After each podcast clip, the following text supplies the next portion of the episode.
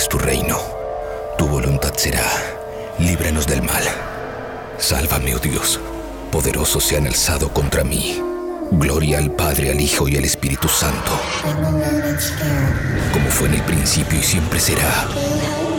Amén. Salva a quienes depositan su confianza en mí. Dios mío, sé para ellos una torre fortificada frente al enemigo. Que el enemigo no tenga poder para dañarlos. Que el Señor esté con ustedes y también con nosotros. Oremos, oh Dios sagrado, Padre Todopoderoso, eterno Padre de nuestro Señor Jesucristo. Él quien envió a su único Hijo para aplastar al mentiroso. Pediré tu ayuda para alejarnos de su ruina y de las garras del demonio. Infunde terror a la bestia. Yo te expulso, maldito espíritu, en nombre de nuestro Señor Jesucristo. Al demonio con el diablo. Puro heavy metal.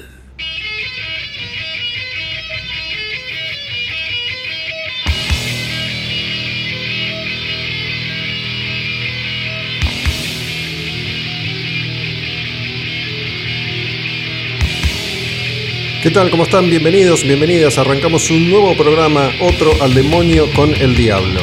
Como cada domingo, 22 horas, estreno desde tabernaudinlive.com. Después, desde esa misma página web, escuchan todos los programas cuando quieran, a la hora que quieran, las veces que quieran. Dos horas de heavy metal cada semana. Al demonio con el diablo recorriendo, como siempre, en el inicio la década dorada del heavy metal clásico. 1980-1990, ya avanzando hacia el final, hoy desde 1988.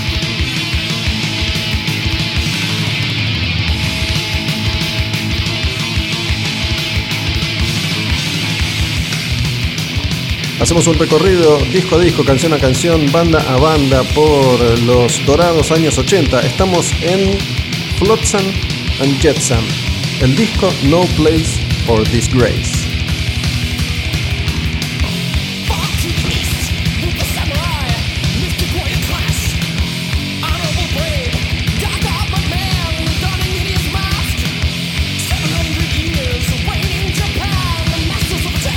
Así se llama esta canción, No Place for Disgrace. Es el segundo disco de esta banda, Flotsam and Jetsam, en los años 80. Para aquellos, para aquellas que tal vez estén escuchando por primera vez este programa, vengo haciendo desde hace ya algunos meses un recorrido por la década del 80, eligiendo las canciones más importantes, los discos que han sido clave en el desarrollo de esta música, la música más pesada, más heavy, más extrema, en una década en la que se plantan todas las semillas de aquello que después iba a recorrer el mundo, el planeta, el universo entero.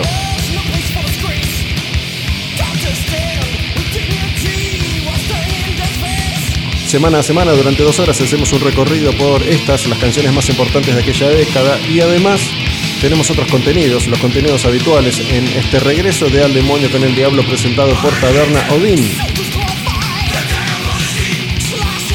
Como cada programa entonces, elegimos un clásico del heavy metal argentino, llamamos a uno de los protagonistas y contamos la historia. Hoy del segundo disco de Malón, Justicia o Resistencia, quien va a hablar es Pato Strunz, baterista de Hermética y de Malón.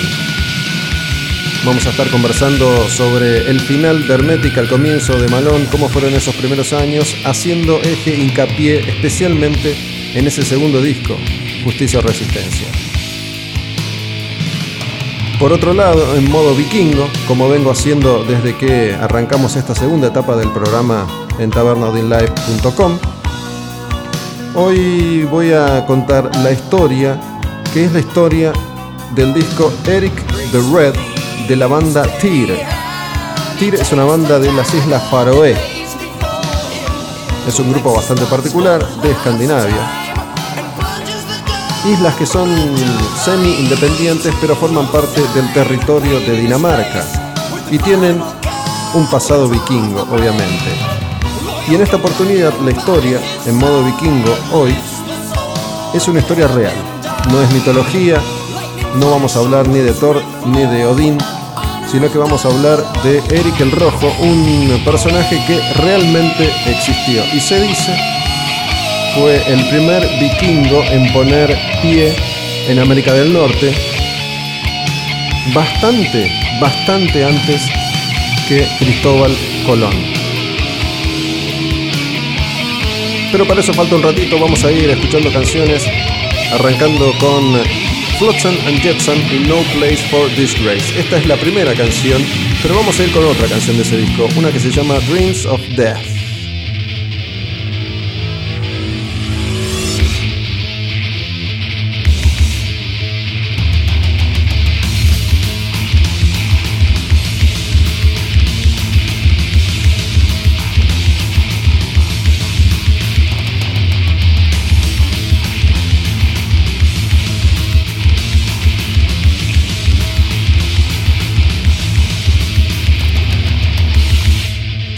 No sé si hace falta que lo diga.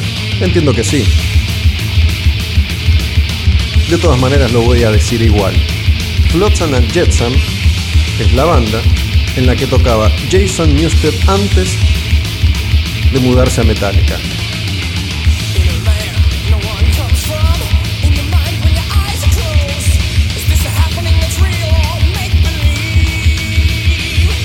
A diferencia de la mayoría de las bandas trayeras de la época, Flotsam and Jetsam es de Phoenix, Arizona y no es de la bahía de San Francisco.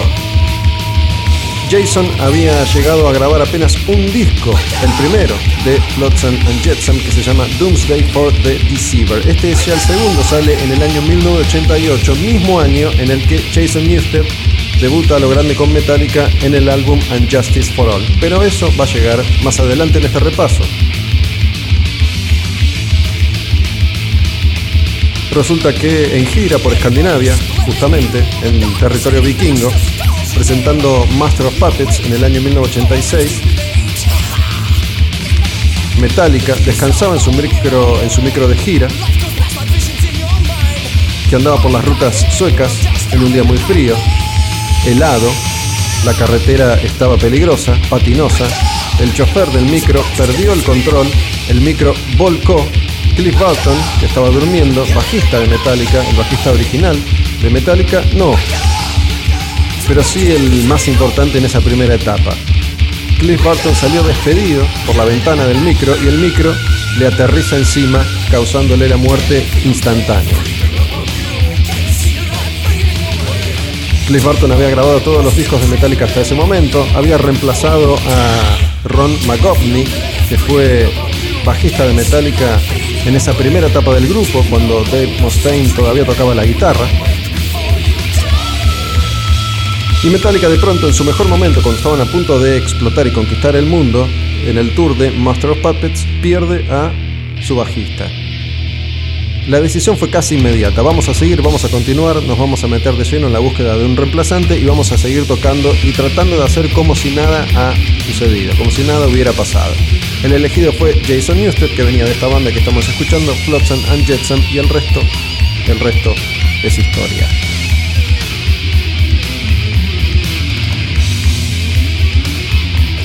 Si me preguntan, estos dos primeros discos de Flotsam and Jetsam son mis discos favoritos de una banda que existe hasta el día de hoy, una banda que siempre estuvo en la C, digamos, porque no llegó a ser ni siquiera un lado B, pero firmes.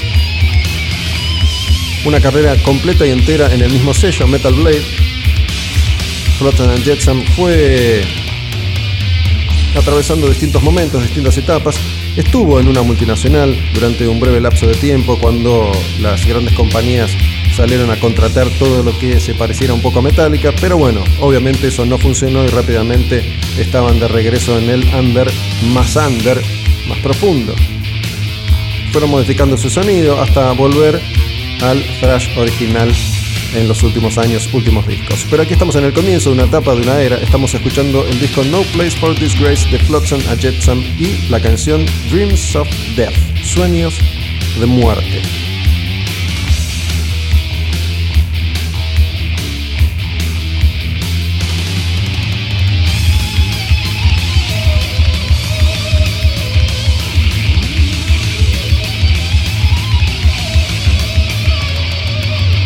Vamos a cambiar de música, vamos a cambiar de sonido, vamos a ir a otra a otra cosa.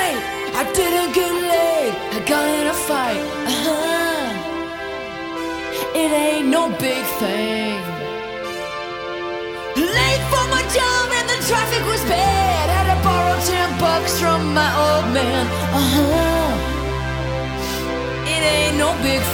De alguna manera, cada programa sirve como una nueva oportunidad para tapar algún error de los programas anteriores. No sé si he sido injusto o no con Lita Ford, pero esta es su primera aparición, aunque no es su primer disco. Sí estamos en el momento de Lita Ford. Este álbum se llama Lita y tiene sus canciones más conocidas. Lita Ford había sido integrante de ese grupo seminal del rock and roll que fueron las Runaways, una banda de chicas, ahí donde también tocaba John Jett. Y después se había sumado a la loca carrera del hard rock americano, convirtiéndose en una de las pocas y primeras mujeres en formar parte de ese primer heavy metal original, con un sonido obviamente más edulcorado, acorde a lo que era popular en el rock americano de entonces, y esta canción que se llama Kiss Me Deadly.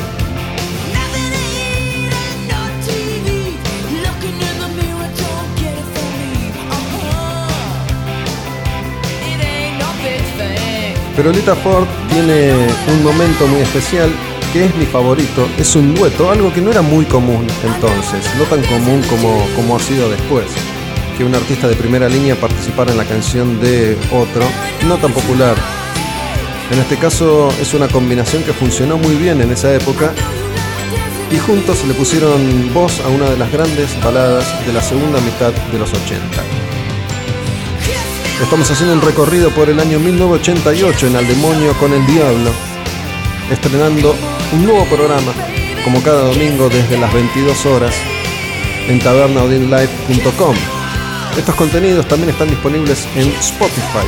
Van a Spotify, ponen Taberna o Den Live y se encuentran con estos programas para escuchar desde el teléfono, por ejemplo, si es que van haciendo algo, trabajando, recorriendo, manejando.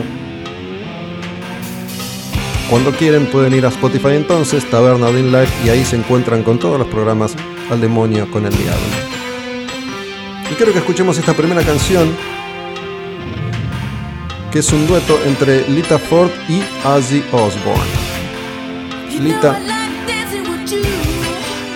decide extenderle una invitación a Ozzy Osbourne para grabar una balada, que es una muy linda canción. Obviamente esto le funcionó más a ella que a él, que ya era una leyenda y una estrella de rock con un nombre establecido. Pero la verdad es que el experimento funcionó muy bien. Esta canción se llama Close My Eyes Forever y suena ahora en Al Demonio con el Diablo. Escuchen.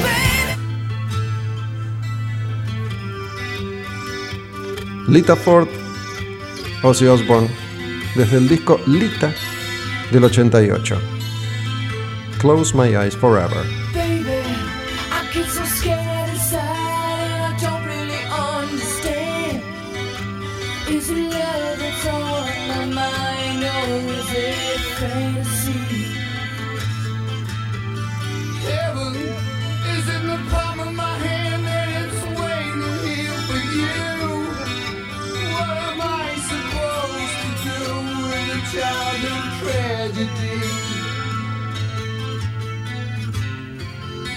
If I close my eyes forever,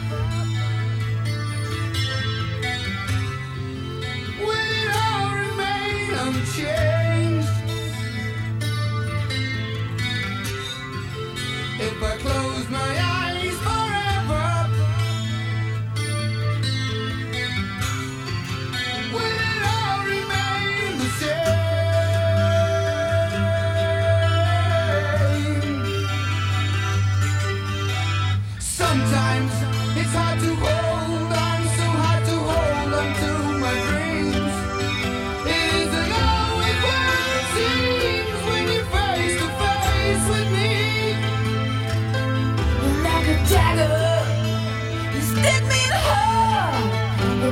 blood from my blade.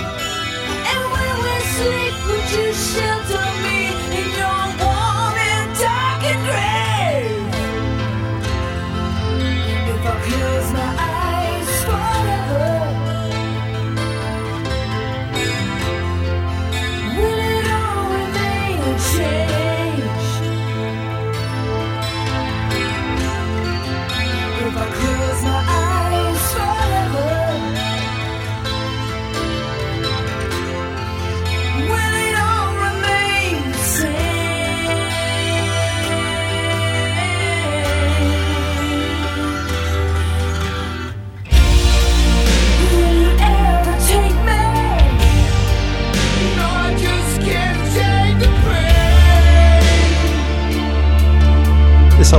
Lamento de Ozzy es ideal para esta canción.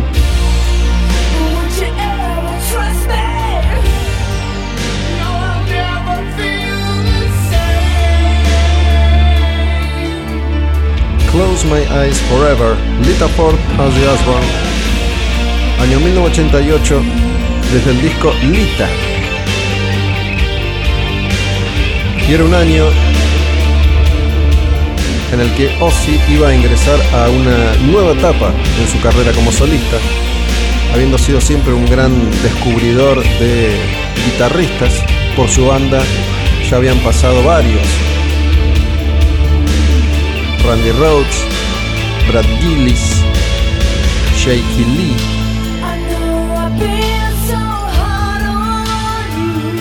En 1988 iba a llegar el momento de Zack Wild, que por primera vez se unía a la banda de Ozzy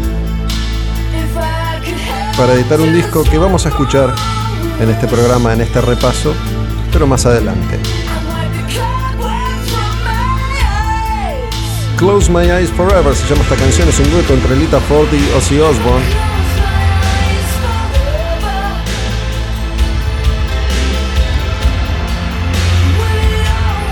Y me parece que es una canción que si bien funcionó tendría que haber sido mucho más grande de lo que realmente fue. Pero ahí quedó en el recuerdo entonces, en este repaso por el 88 en El Demonio con el Diablo, vamos a este disco debut, el disco de Marty Friedman, Dragon's Keys. Esta canción se llama Dragon Mistress. Marty Friedman, quien ya pasó por este espacio con Cacophony, ese proyecto junto a otro guitarrista virtuoso, a otro guitar hero de esa generación, Jason Becker. Debuta en el 88 con su primer trabajo en solitario, Dragon's Keys, Marty Friedman en El Demonio con el Diablo.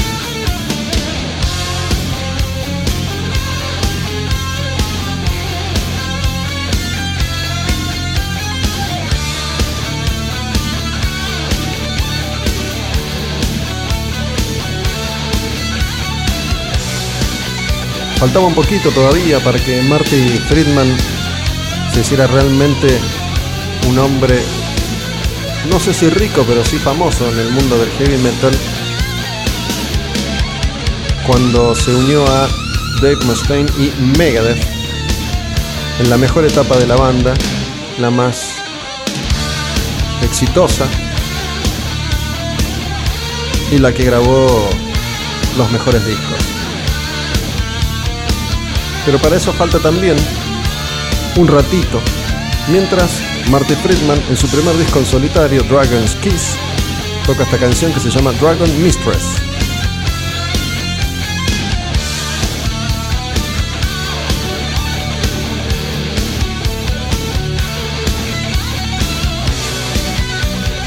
Y el 88 es un año bastante interesante porque ya estamos llegando a mucho de todo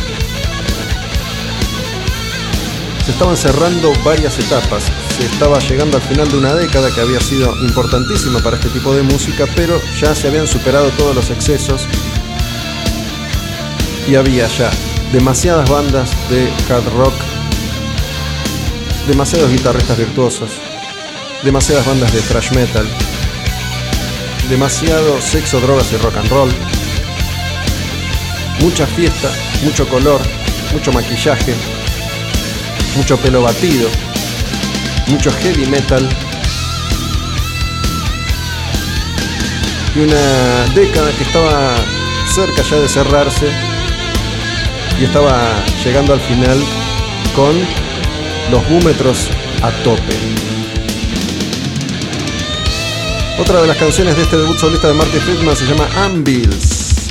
El disco es Dragon's Keys.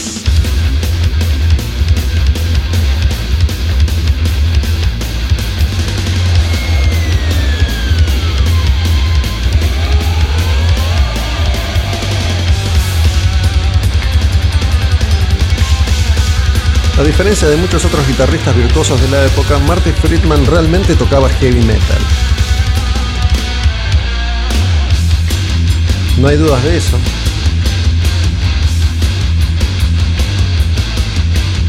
Satriani era mucho más melódico, había mucha menos distorsión en su música. Malmsteen era más clásico, Eddie Van Halen era más rockero y estaba en su momento teclados con Sammy Hagar en la voz de la banda.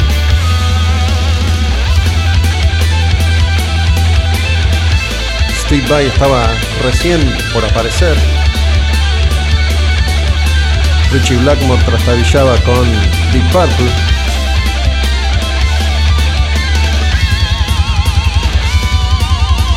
Y Marty Friedman estaba cerca de unirse a Megadeth. Desde Dragon's Kiss, esta canción se llama Ambulance.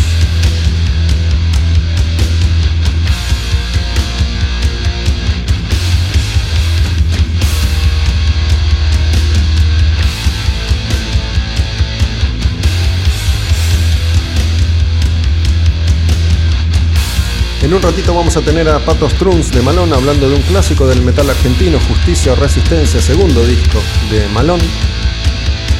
Y también en modo vikingo, con la historia de Eric el Rojo, Eric the Red, y un disco de Tyr que lleva ese nombre. Pero antes nos quedan unas cuantas canciones y otros tantos discos por ir escuchando y por ir repasando. Recién decía entonces que ya en la segunda mitad de los 80 había mucho de todo, pero aún así había bandas que recién estaban empezando, que recién estaban sacando sus primeros discos, como el caso de este grupo que se llama Forbidden, que editaba en 1988 su primer álbum Forbidden Evil.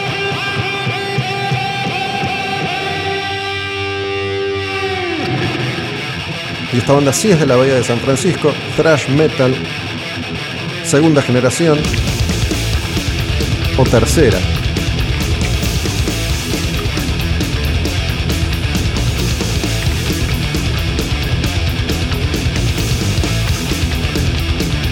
Esta canción Through Eyes of Glass. A través de ojos de vidrio. Forbidden Evil, primer disco de Forbidden. Y en esta banda durante un breve lapso de tiempo, tocó la guitarra un músico que después iba a llegar mucho más lejos. Me refiero al guitarrista Rob Flynn,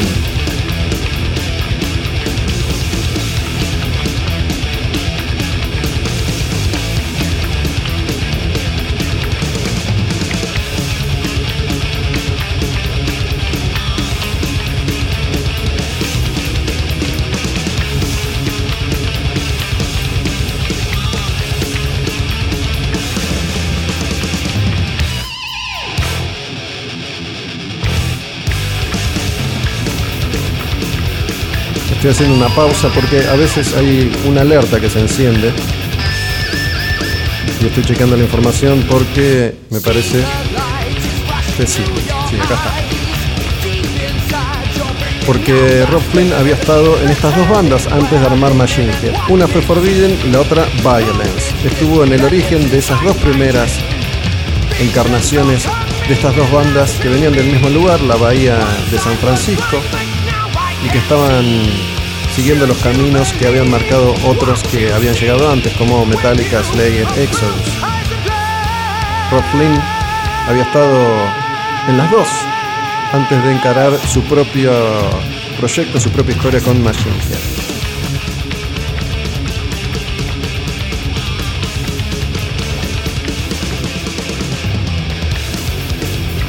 Este es el primer disco de Forbidden, se llama Forbidden Eagle y salió en el año 1988.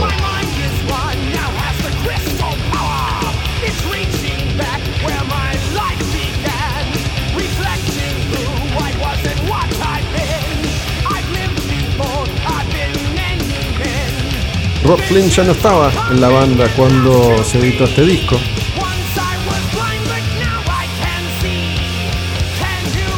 Pero por este grupo han pasado otros músicos que después fueron y vinieron de otras bandas. Por ejemplo, acá uno de los guitarristas es Glenn Alvelet, que estuvo en Testament. El baterista es Paul Bosta, de Slayer. Fue una especie de universidad para músicos que después iban a llegar más lejos con otros grupos. Through Eyes of Glass, Forbidden, desde el primer disco de Forbidden, Forbidden Evil. Para cerrar este primer bloque de Al Demonio con el Diablo hoy, y antes de meternos en modo vikingo con Eric el Rojo, vamos a escuchar una canción que está en este Forbidden Evil, que tiene un arte de tapa muy lindo, que es el choque de dos eh, calaveras, una azul, una roja, generando ahí una explosión de puro thrash metal. Vamos a escuchar entonces una de las canciones de este disco debut de Forbidden, se llama Forbidden Evil, en un rato más 1988 en Alemonio con el Diablo. Esa canción es esta y se llama Charlie's of Blood.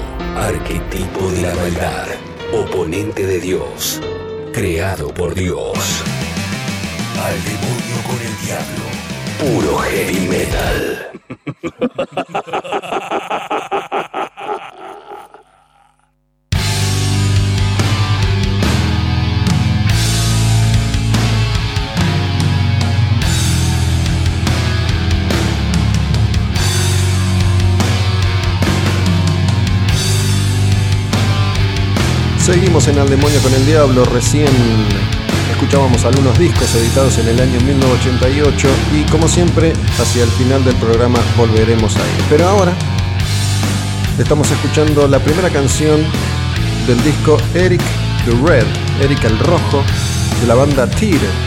Esta canción se llama The Edge y este es un disco conceptual que cuenta la historia justamente de Eric el Rojo, Eric the Red. Antes les voy a ir contando algunas cuestiones que tienen que ver con esta banda, algunas de sus características y mm, algunos de los conceptos y pensamientos de su guitarrista, que se llama Jerry.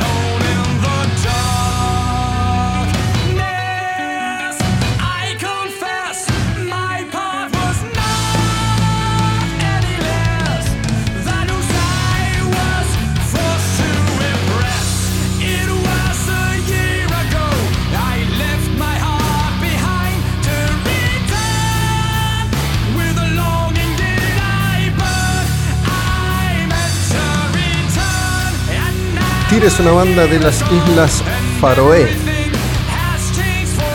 Su guitarrista y cantante es Jerry Johnson. Y como varias de estas bandas escandinavas, Tyr suele cantar en varios idiomas.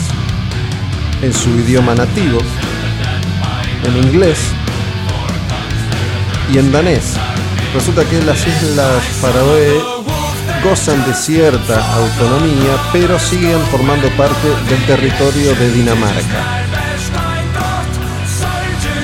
En este disco en particular, Eric the Red, hay tres canciones en el idioma de las Islas Faroe, una en ese idioma y en inglés, otra en danés y el resto todo en inglés.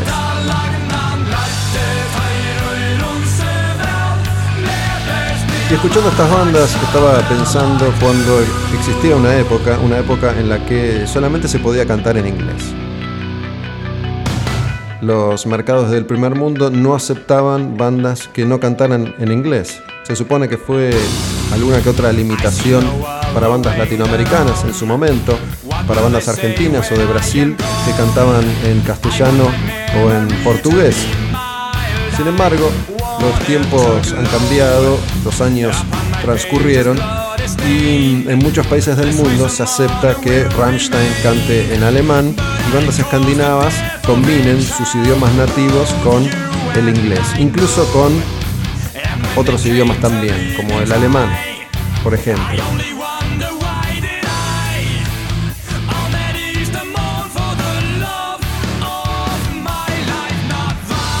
Y tengo acá unas cuantas declaraciones de, de Jerry Jensen que cuenta un poco algunos datos de las Islas Faroe. Y la verdad es que me doy cuenta cada vez más que a, través de la música a lo largo de mi vida he aprendido casi todo el resto.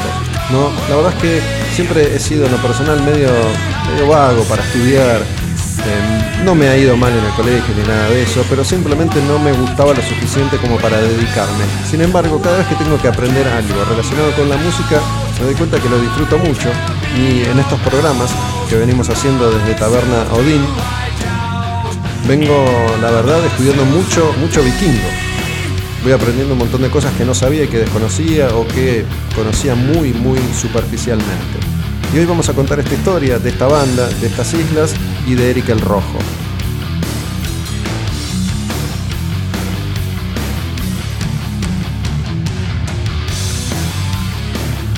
Se supone que algunos de los primeros pobladores de las islas Faroe eran justamente vikingos de Noruega, que llegaron en el año 800 y pico.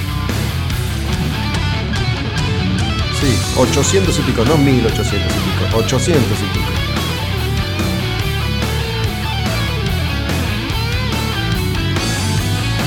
Se supone que había habitantes antes, pero no se sabe exactamente quiénes ni de dónde provenían. Como es eh, un territorio pequeño, se ha hecho un estudio genético y el 80% de los hombres tienen genes nórdicos y el 80% de las mujeres tienen genes celtas. Es como Islandia, que está ahí muy cerca.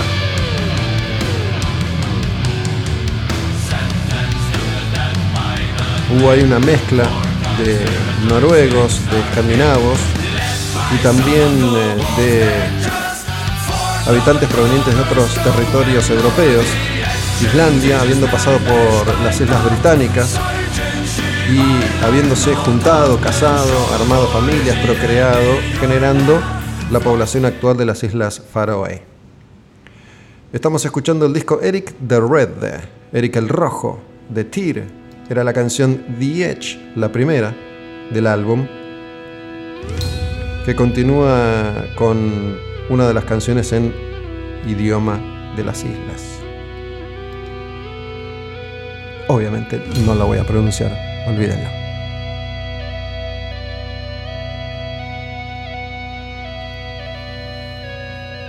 Después cuenta Jerry, el líder de esta banda, cómo cree que la filosofía o el punto de vista de la era vikinga impacta en la sociedad contemporánea de las Islas Faroe.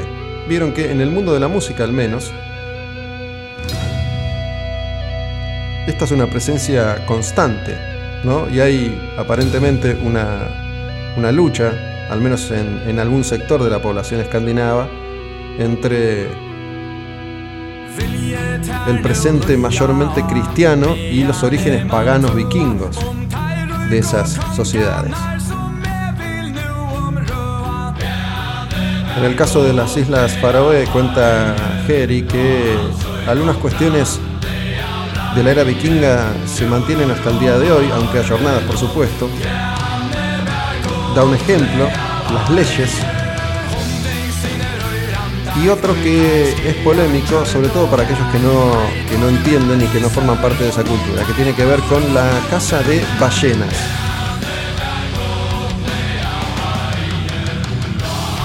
Hay una cuestión ahí, de hecho este disco, Eric el Rojo, tiene una canción que se llama Rainbow Warrior, que es el buque de Greenpeace, pero no es una canción a favor de Greenpeace, sino en contra de Greenpeace, porque ellos dicen, ustedes no saben cómo es esta cultura de cazar ballenas para alimentarse, no saben cómo es esto de vivir de lo salvaje para alimentarse, no es una industria, es nuestra cultura.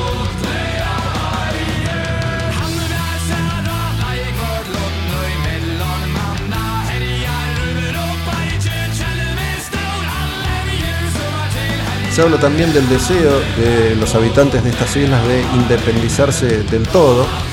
Si bien funcionan con autonomía, su territorio sigue formando parte de Dinamarca y consideran que ya es momento de abrirse y tomar sus decisiones en absolutamente todos los ámbitos.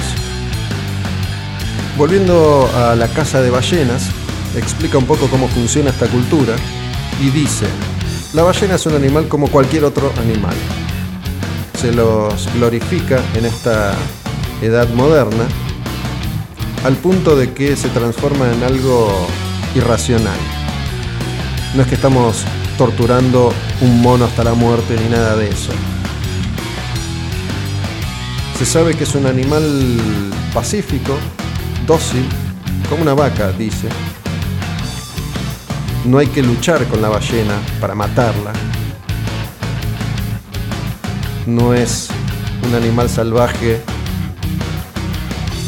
que lucha por sobrevivir, se comporta como una vaca, es dócil. Uno puede sostenerla, tocarla y se queda simplemente ahí. Y dice algo que es polémico, la verdad. Son fáciles de matar, humanamente. La verdad es que yo no conozco tu cultura, Jerry, para nada. No conozco lo que es vivir de la casa de ballenas desde hace siglos. Pero no existe tal cosa como matar humanamente. Porque cualquiera podría decir lo mismo y te podemos matar a vos humanamente de un hachazo en el cuello que no lo vas a sentir. No tiene mucho sentido, pero bueno, tampoco es esta la polémica del programa de hoy.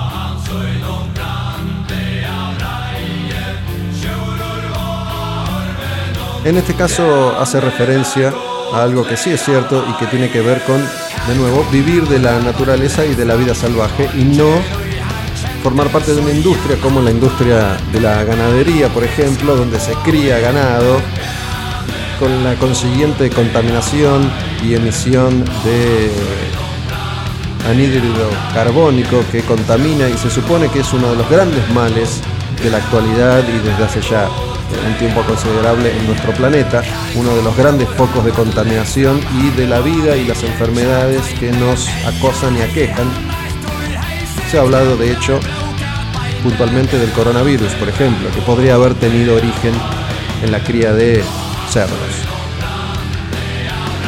A las ballenas las matamos, no las tenemos que alimentar, no las tenemos que transportar y no tenemos que encerrarlas.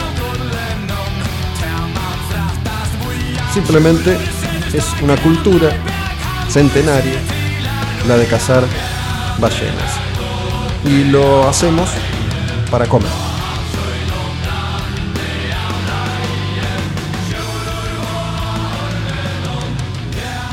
Estamos escuchando Eric el Rojo, uno de los discos conceptuales de la banda Tyr.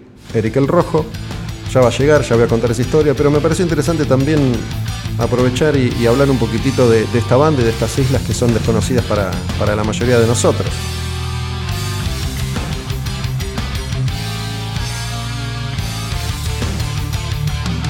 Como ha ocurrido en gran parte del territorio de este querido planeta Tierra, los cristianos a lo largo de los siglos han ido conquistando, masacrando, convirtiendo por la fuerza a distintas civilizaciones. Y lo mismo pasó en Escandinavia. Llegaron los cristianos y dijeron, vikingos, déjense de joder con esto del paganismo, acá hay un solo Dios y es el nuestro. Y si no te gusta, te vamos a matar. Y no tan humanamente. Y así es como han exterminado tribus, poblaciones, ciudades, países, civilizaciones. Algunas costumbres de la época vikinga o de épocas anteriores todavía se conservan, sobre todo en la población mayor, en los viejos. Cuenta, por ejemplo, Jerry que su abuela creía que los elfos realmente existían, que habían existido, de verdad.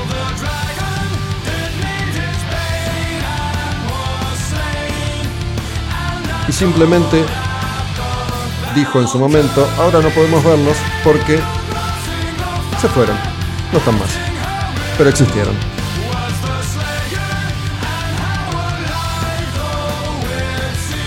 Este disco, Eric el Rojo, combina una serie de sonidos y elementos de la música de Tyr, ¿no?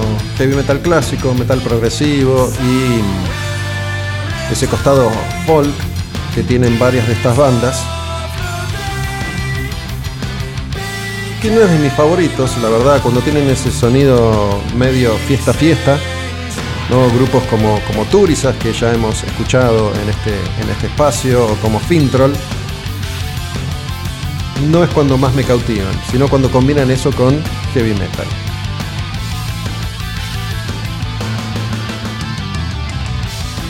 Parece que parte de la influencia a la hora del el folclore viene de la gente de Islandia y de Noruega también.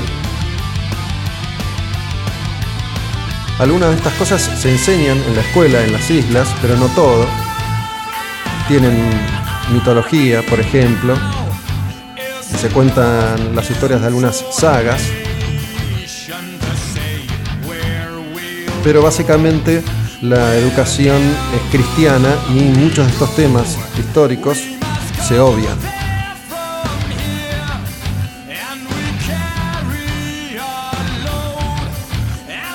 Jerry no es tan fanático del pasado pagano, de aquellos habitantes que poblaron entonces originalmente las islas y considera que muchas veces se, enaltece exageradamente el pasado vikingo, la cultura pagana.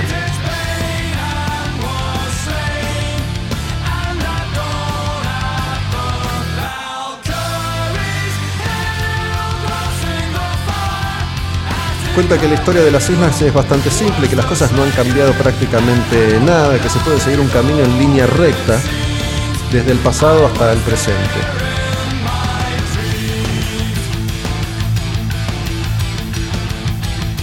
En muchos casos, en, lugares justamente como Islandia, como estas islas que son pequeñas y muchos de sus habitantes están de alguna manera interrelacionados porque son pocos y genéticamente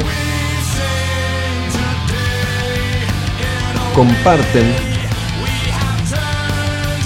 su historia.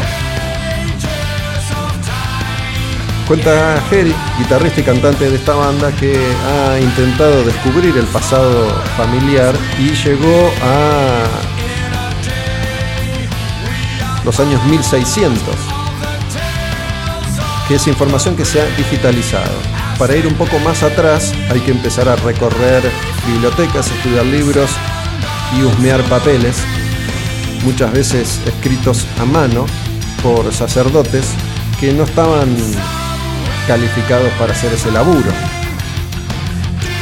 y que los enviaban a las islas tal vez porque en Dinamarca no tenían chance, eran como sacerdotes de tercera categoría que no servían en Dinamarca y los mandaban para las islas. Y esos son los que de alguna manera contaron y cuentan la historia de las Islas Faroe.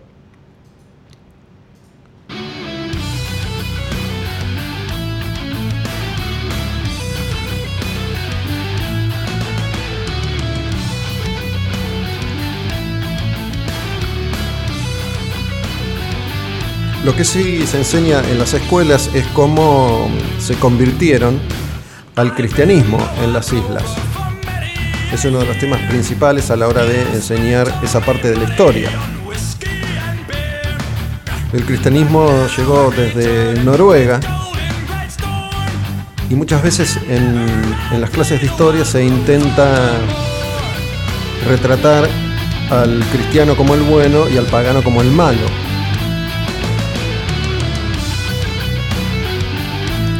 Muchas bandas, sobre todo las bandas de black metal de Noruega, lo que hicieron fue rastrear este pasado pagano y tratar de reivindicarlo hasta las últimas consecuencias. El caso más resonante es el que menciono siempre, el más conocido, el de Varg Vikernes, el de Count Grishnak de Bursum, que quiso vengarse de alguna manera del cristianismo quemando iglesias y matando al enemigo. Y desde hace ya muchos años habiendo cumplido una larga condena en prisión por el asesinato de su amigo, Hieronymus, de la banda Mayhem, que intenta vivir como un pagano en las afueras de los bosques de Noruega, con su mujer, una cabaña y poco más.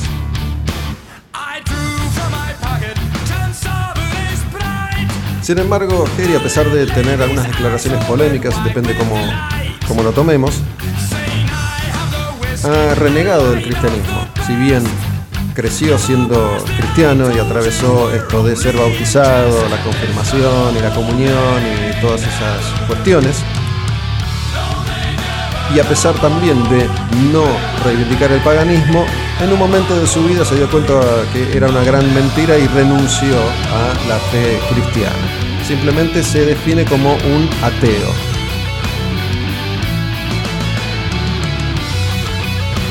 Dice que fue cristiano simplemente porque así lo educaron y así creció, pero que al pensarlo un poco más siendo adulto y al no creer en esa fe, se transformó en un ateo que sí siente atracción por la mitología, no solo la nórdica, sino también la mitología griega y egipcia. Por eso muchas de estas bandas también tocan todos estos temas en sus canciones y en sus discos.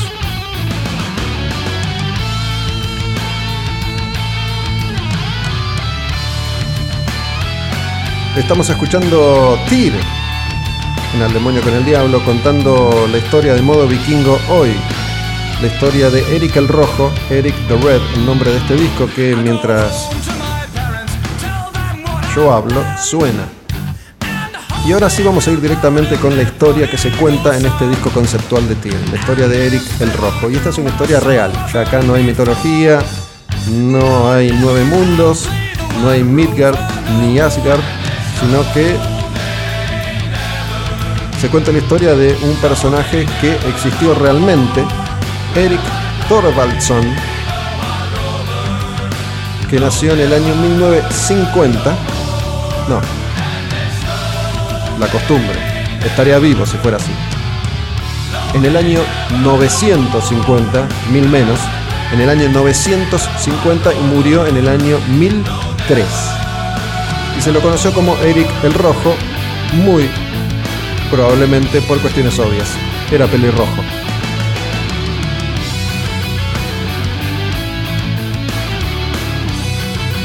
Y Eric el Rojo es, se supone, el primer vikingo en poner un pie y asentarse en Groenlandia. Así llegó el vikingo a Groenlandia. No fue el primero, pero sí fue el primero que se asentó y armó una comunidad en Groenlandia. Y es interesante ver por qué terminó Eric el Rojo en Groenlandia. Nació en Noruega, era noruego.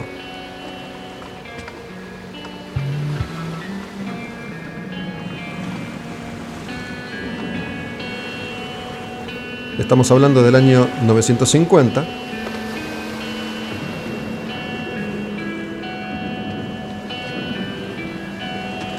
y su padre, Thorvald Asvaldsson, fue desterrado de Noruega por haber matado gente. Entonces se subió a su barco junto a su familia, incluyendo a Eric el Rojo, que en ese momento tenía 10 años,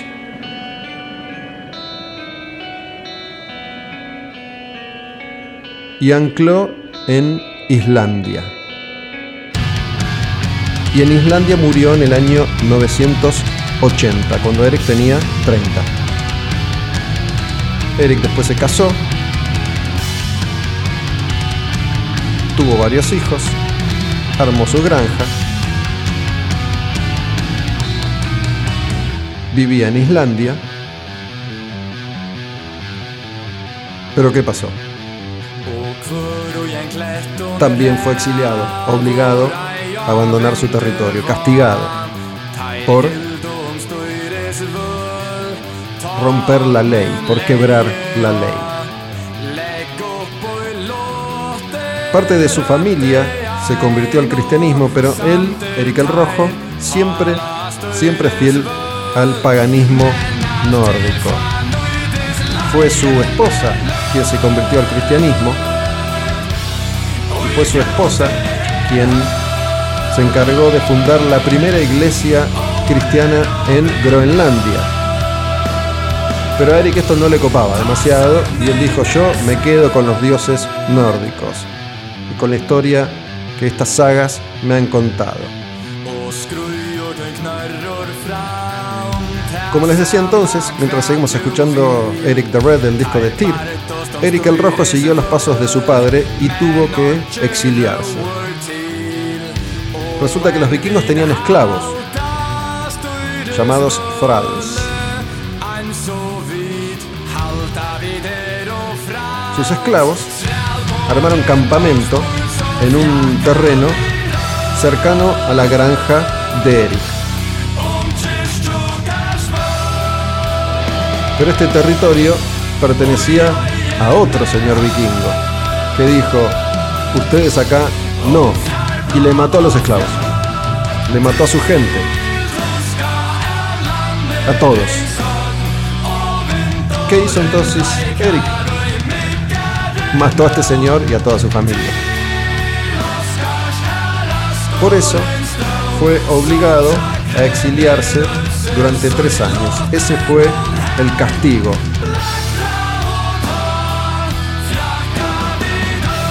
La condena empezó a cumplirse en el año 982. ¿Qué hizo entonces? Se fue a otra parte de la isla. Y le dijo a alguien, cuídame esto, que es mi herencia, son ornamentos que tienen un valor místico muy significativo para mí, porque mi papá los había traído de Noruega. Le dijo, cuídame esto que es importante. Era la herencia de su padre. Eric tuvo que exiliarse, se fue a otra parte de la isla, construye su casa. ¿Y qué pasa? Cuando vuelve para buscar esto que había dejado al cuidado de otras personas, resulta que sus pertenencias ya no estaban. ¿Qué hizo?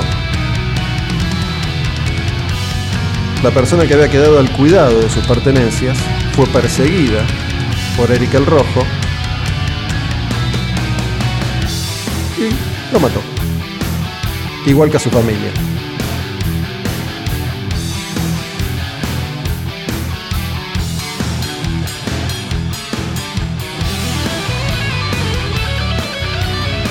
¿Qué pasó? Fue enjuiciado y lo encontraron culpable. Así que tuvo que exiliarse un poquito más lejos, por otros tres años. ¿Qué hizo entonces? Se subió a su barco, empezó a navegar y terminó en Norteamérica, donde hoy queda Newfoundland, en Groenlandia. Y su padre, que todavía vivía, se sumó al viaje. Le dijo, venite.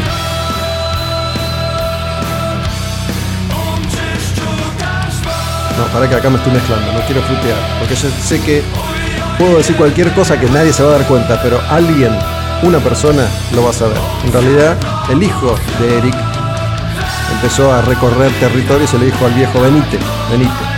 Así que fueron juntos, parte de la familia de Eric el Rojo. Empezó a investigar ¿Y qué pasa? Cuando estaban recorriendo distintos territorios, el hijo de Eric le pide al padre, vamos a seguir investigando, vení. Pero cuando iba camino al barco, en su caballo, Eric se cae del caballo y toma esto como una premonición y dice, esta es una mala señal, no voy a ir de viaje, me voy a quedar acá, en este lugarcito que nos armamos. ¿Y qué pasó? una epidemia acabó con todos los que se habían quedado. Así que ahí murió Eric el Rojo. Pero hay otra parte de la historia que tiene que ver con el momento en el que Eric es la primera persona que pone un pie y se asienta en Groenlandia. Se supone que otros vikingos nórdicos habían estado antes, pero el territorio era tan hostil que no pudieron quedarse. Por eso lo que se cree que Eric el Rojo fue el primero en asentarse en Groenlandia y armar una comunidad. Recorrió el lugar y encontró un lugar lo suficientemente verde como para poder sembrar y cosechar y para poder sobrevivir a un frío que en otras zonas era demasiado, demasiado intenso. Y quiso armar una comunidad. Entonces cada tanto volvía y de alguna forma engañaba a los otros y les decía, vénganse que esto está buenísimo. Tienen que venir. Y mucha gente lo siguió. En un momento fueron en 27 barcos, 14 quedaron en el camino, ¿no? se hundieron en el mar, el resto llega y establecen una pequeña población entonces en Groenlandia. una parte de, ese territorio que no era tan, tan, tan, tan, tan frío, que no había hielo todo el tiempo, un lugar parecido a Islandia. Entonces Eric pasó estos tres años de exilio a los que había sido condenado explorando ese territorio, recorriendo distintas zonas y vuelve a Islandia una vez que la condena se cumple. Una vez que pasa estos tres años extra en el exilio, vuelve a Islandia y empieza a hablar de Greenland. ¿Por qué él le puso Greenland? ¿No? Groenlandia es Greenland, es tierra verde. Y dijo, pará, nosotros somos de Iceland, Islandia, qué hielo, si yo le pongo verde a esto va a sonar más atractivo, la gente va a querer, va a querer venir. Como estaba, estaba haciendo marketing, estaba vendiendo Groenlandia, Eric el Rojo.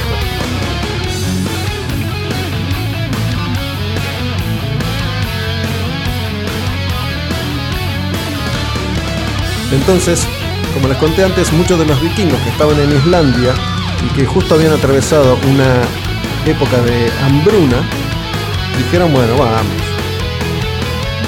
esto sucede en el año 985, donde llegan muchos de estos colonos que van de Islandia a Groenlandia. Solamente llegan la mitad de los barcos, como les había comentado antes, y arman distintos asentamientos, algunos en la parte este y otros en la parte oeste del lugar que Eric el Rojo había conocido y donde se había asentado.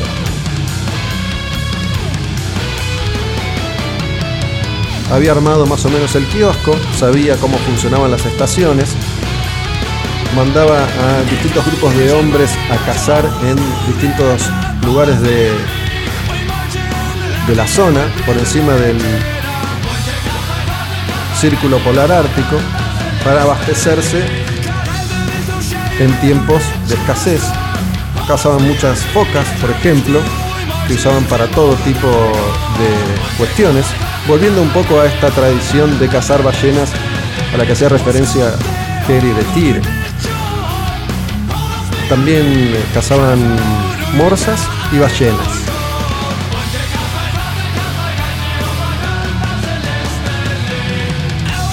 Estos asentamientos prosperaron y estos pocos habitantes en poco tiempo fueron 5.000 que se establecieron en un área un poco más grande.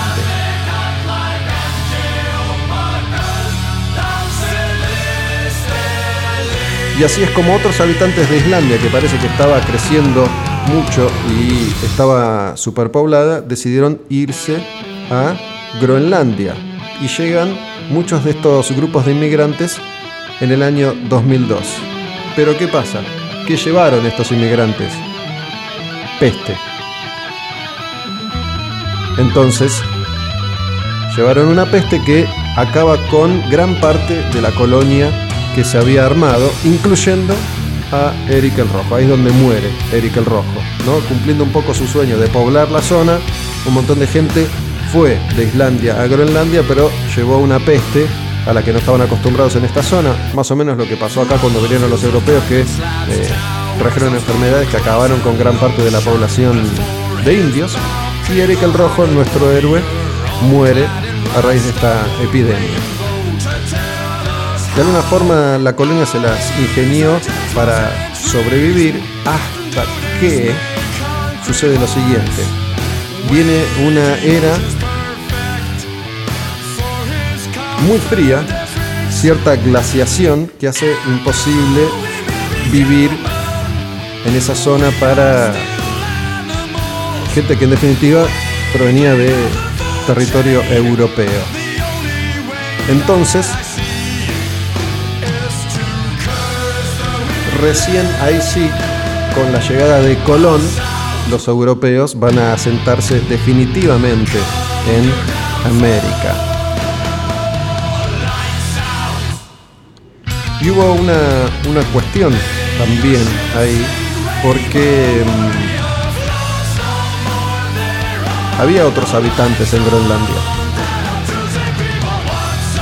Los Inuit o esquimales, que en un momento mucho más acostumbrados a vivir en el frío se enfrentan con los europeos y los europeos dicen yo con esto no me la banco, mejor me voy. Bueno, como siempre digo, espero haberles contado esta historia de la mejor manera posible. No deja de ser para mí algo casi, casi completamente nuevo y me lo estoy estudiando porque me llama la atención, me divierte, me entretiene. Me parece que es una propuesta diferente para este un programa de heavy metal, haciendo hincapié en algo que en la cultura del metal estuvo presente siempre. Lo que pasa es que a veces decidimos no prestar atención o no hacer suficiente hincapié en este tipo de historias. Pero bueno, celebro el momento en el que Iván me llamó desde este lugar en el que estoy ahora grabando con Álvaro, Taberna Odín, porque a raíz de este nombre, que es Odín, es como si Iván fuera Eric el Rojo y me hizo marketing, me vendió, me vendió metal con, con el nombre de Odín y dije, dale. Como Eric el Rojo vendió Groenlandia diciendo que es verde, vengan, bueno, yo caí acá dije, armemos contenido metálico vikingo, que es algo que está presente desde casi el origen mismo del heavy metal. Y como hay tanto material para elegir, tantos discos, tantas bandas, tantas canciones, tantas historias, lo interesante entonces ha sido compartir un disco más, Eric the Red, Eric el Rojo, de la banda de las Islas Faroe, Tire. Vamos a escuchar una canción para cerrar este bloque y mm, vamos a escuchar una canción que se llama justamente Eric el Rojo. Es una canción larga que está buena porque eh, concentra varios de los sonidos que han sido una influencia para Tyr en su carrera y en este disco en particular. Ya venimos con Patos Trus y el clásico metalero argentino de hoy, Justicia o Resistencia de Malón. Y después el final haciendo otro breve repaso por algunos discos editados en el año 1988. Va entonces Eric the Red de Tyr cerrando este informe modo vikingo en El Demonio con el Diablo. Estreno cada domingo a las 22 en tabernaudinlive.com. Escuchan el programa a partir de las 10 de la noche de cada domingo. Y cuando quieren on demand en la página y también en Spotify. En Spotify van, ponen Taberna Odin Live y tienen todos los programas de Al Demonio por el Diablo, a del Demonio con el Diablo, para escuchar cuando quieran. Eric el Rojo entonces, Tyr cerrando modo vikingo hoy en Al Demonio con el Diablo.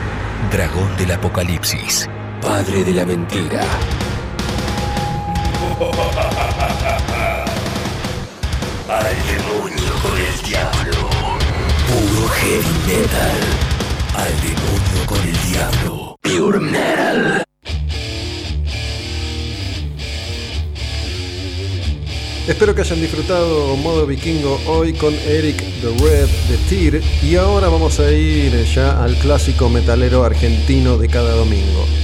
Esta canción se llama Bajo el dominio danzante y es uno de los clásicos del segundo disco de Malón, Justicia o Resistencia. Como hacemos domingo a domingo, hablamos con algún músico, música de acá, de Argentina, de nuestro país. Un poco de cuestiones varias, pero haciendo eje en algún disco en particular. La semana pasada, por ejemplo, era Fede Wallman de Dragonauta hablando de Cabra Macabra. Hemos puesto ya al aire también una charla con Sergio Che, ex Natas, hablando de Corsario Negro. Y hoy voy a hablar con Pato Strunz, baterista de Hermética y de Malón, sobre este disco Justicia o Resistencia, el segundo de Malón. Hablamos de unas cuantas cuestiones, obviamente de cómo fue ese final de Hermética y aquel comienzo de Malón. Hablamos del sonido de la banda, de las diferencias entre este y Espíritu Compativo, el primer disco, de las influencias de la época y las inquietudes a la hora de producir y buscar sonidos nuevos de Patos Cruz.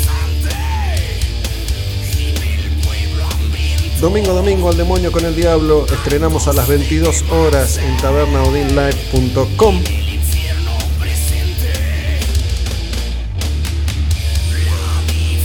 Esos contenidos después quedan on demand para escuchar en la página, contenidos que también encuentran en Spotify buscando Taberna Odin Live. Vamos a la charla entonces, voy a saludar a Pato Strunz, quien hoy va a contarnos sobre Justicia o Resistencia, segundo disco de Malón. Pato, ¿cómo va loco? ¿Qué haces? ¿Qué tal? ¿Cómo están? Bueno, muchas gracias por hacerme llegar a todos y bueno, acá estamos pasando esta cuarentena que no termina más. sí, bueno. En eso, en eso estamos. Escúchame, esto es como una especie de, recreo que nos podemos tomar un ratito para, para, hablar de música, para escuchar música, para, para entretenernos y distraernos en el mientras tanto. Exactamente y bienvenido sea. Me parece que en este caso, en particular el caso de, de Malón, que es una historia que está íntimamente ligada a la de Hermética, me parece que está bueno ponernos en situación y, y contar una vez más cómo, cómo es que se llega a este momento de, la banda, ¿no? En año 1994, Hermética va a tocar en obras, problemas internos entre Iorio y los demás, ese concierto se suspende, la banda se separa, Iorio arma al fuerte, Claudio Connor, Tano Romano y vos, Pato Strunz, con Carlos Cuadrado en bajo, arman Malón. Firman contrato con, con EMI, una compañía multinacional entonces, y graban su primer disco, Espíritu Combativo, antes de este que es el segundo y es Justicia o Resistencia.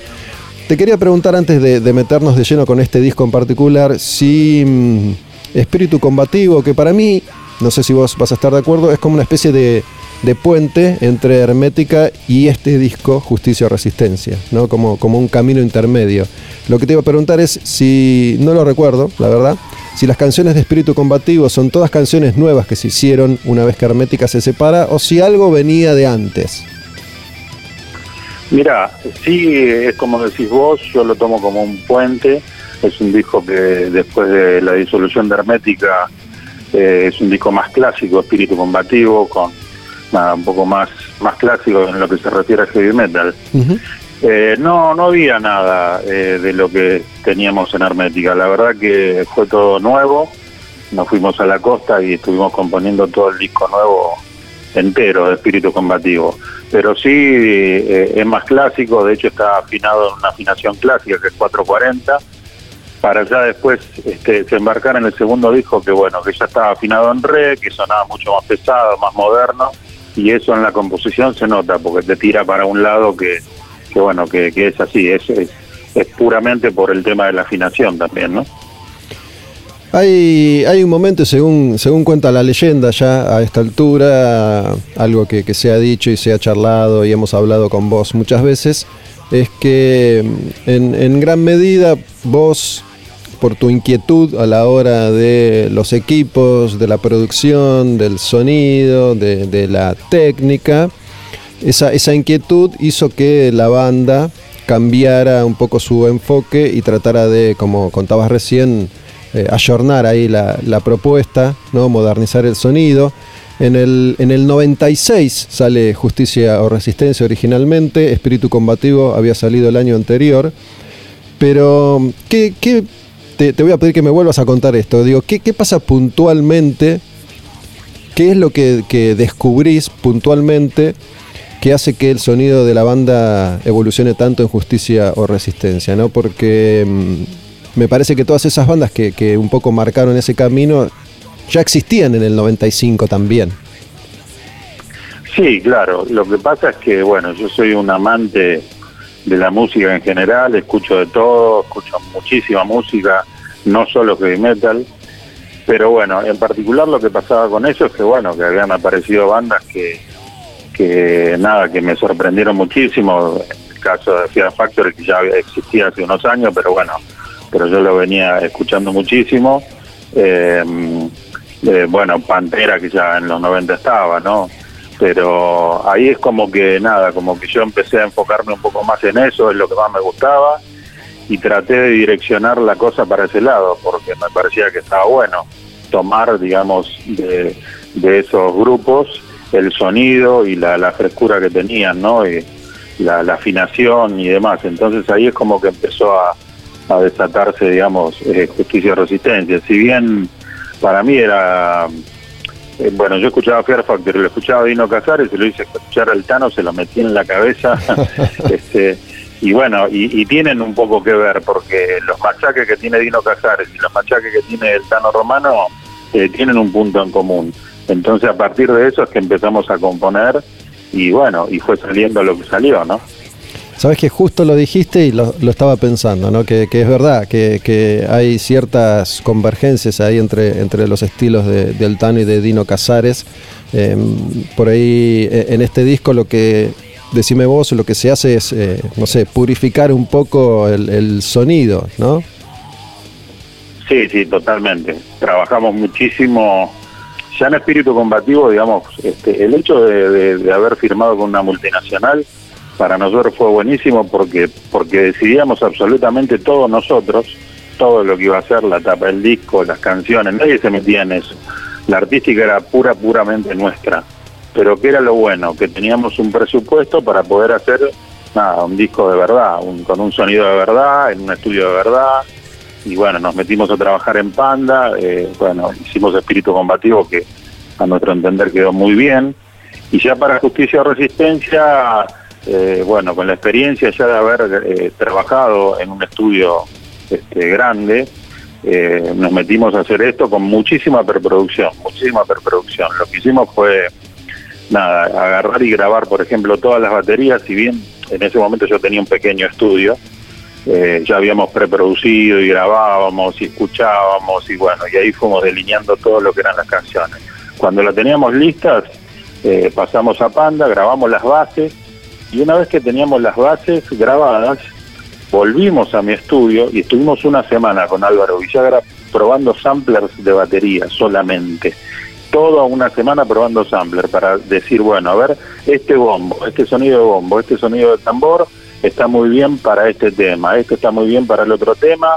Empezamos a mezclarlo para, para nada, para escucharlo y para ver cómo, cómo cuantizaba todo y mucho trabajo hicimos. Después cuando teníamos más o menos claro, che, bueno, este es el bombo, este es el tambor, estos son los toms de cómo quedan, eh, ahí recién nos pasamos de nuevo a Panda y terminamos de, mezclar todo el disco, ¿no? Bueno, yo, yo no entiendo casi nada de, de instrumentos ni de técnica, pero eh, ¿en qué momento vos ayornás tu, tu batería? ¿no? Eh, en los 90 con, con Vinnie Paul de Pantera sobre todo, y después casi todas las bandas lo usaron, aparece esto que eran los triggers, ¿no? Algo que, que cambiaba un poco el sonido y la forma de tocar la batería. Eh, ¿En qué momento vos terminás de darle forma a tu batería último modelo en esa época? Mira, ya en lo que es hermética en, en víctima del vaciamiento, ahí yo ya usaba samplers en bombos y tambor nada más, ¿no? Con un pequeño sampler que era el único que había en ese momento. Eh, y ahí empecé a incursionar en eso, que me encantó, me gustó muchísimo, y lo tomé, lo tomé porque, bueno, porque, porque era lo que yo buscaba. Ahora, después de eso, cuando yo yo tenía eso, pero escuchaba el sonido de Vinipol y digo, loco, qué lejos estoy de esto, la puta madre qué lejos que estoy. Eh, nada, empecé a investigar qué era lo que usaba el gordo y bueno, hasta que encontré lo que usaba, digo, fa, yo me tengo que comprar esto, no me importa nada, yo me tengo que comprar este sampler. Y en el 95, con, con el, el dinero que me quedó de, de espíritu combativo que me dieron, eh, me compré esa máquina, la mandé a pedir afuera, me la trajeron. Y bueno, y así es que eh, pues, empezamos a usar ese sampler en espíritu combativo. Pero bueno, ya eh, imagínate que estuvimos un día al pedo en Panda porque teníamos todo para mezclar y la máquina no había llegado. Entonces, este, al otro día llegó la máquina y así como la pusimos es como mezclamos el disco, sin tener experiencia sobre la máquina. Después de eso, con, con más de un año de trabajo, de, usarla en vivo y demás, bueno, ya nos metemos en justicia y resistencia donde se nota obviamente otro resultado. ¿no? Sabes que me estoy acordando sobre tu, ingreso a Hermética, ¿no? Que, en ese momento se decía, no, llegó este pibe que usa el doble bombo, que es un animal, bla, bla, bla. ¿Y, en qué momento dejas el doble bombo vos? ¿En, Hermética o en Malón? ¿En qué momento qué? Dejas el doble bombo. ¿En un momento dejas de usar doble bombo vos o no? Dejar de usar doble bombo, eh, no. No. Va en en, un momento usé en la vuelta de Malón, eh, sin O'Connor, eh, ahí usaba un bombo con doble pedal. ¿Que es lo mismo? Básicamente es lo mismo. Para mí no es lo mismo del todo, ¿viste? Para, a mí me gusta tener los dos bombos, porque nada, creo que, es lo mejor. Porque la presión es diferente, nada, se trabaja diferente.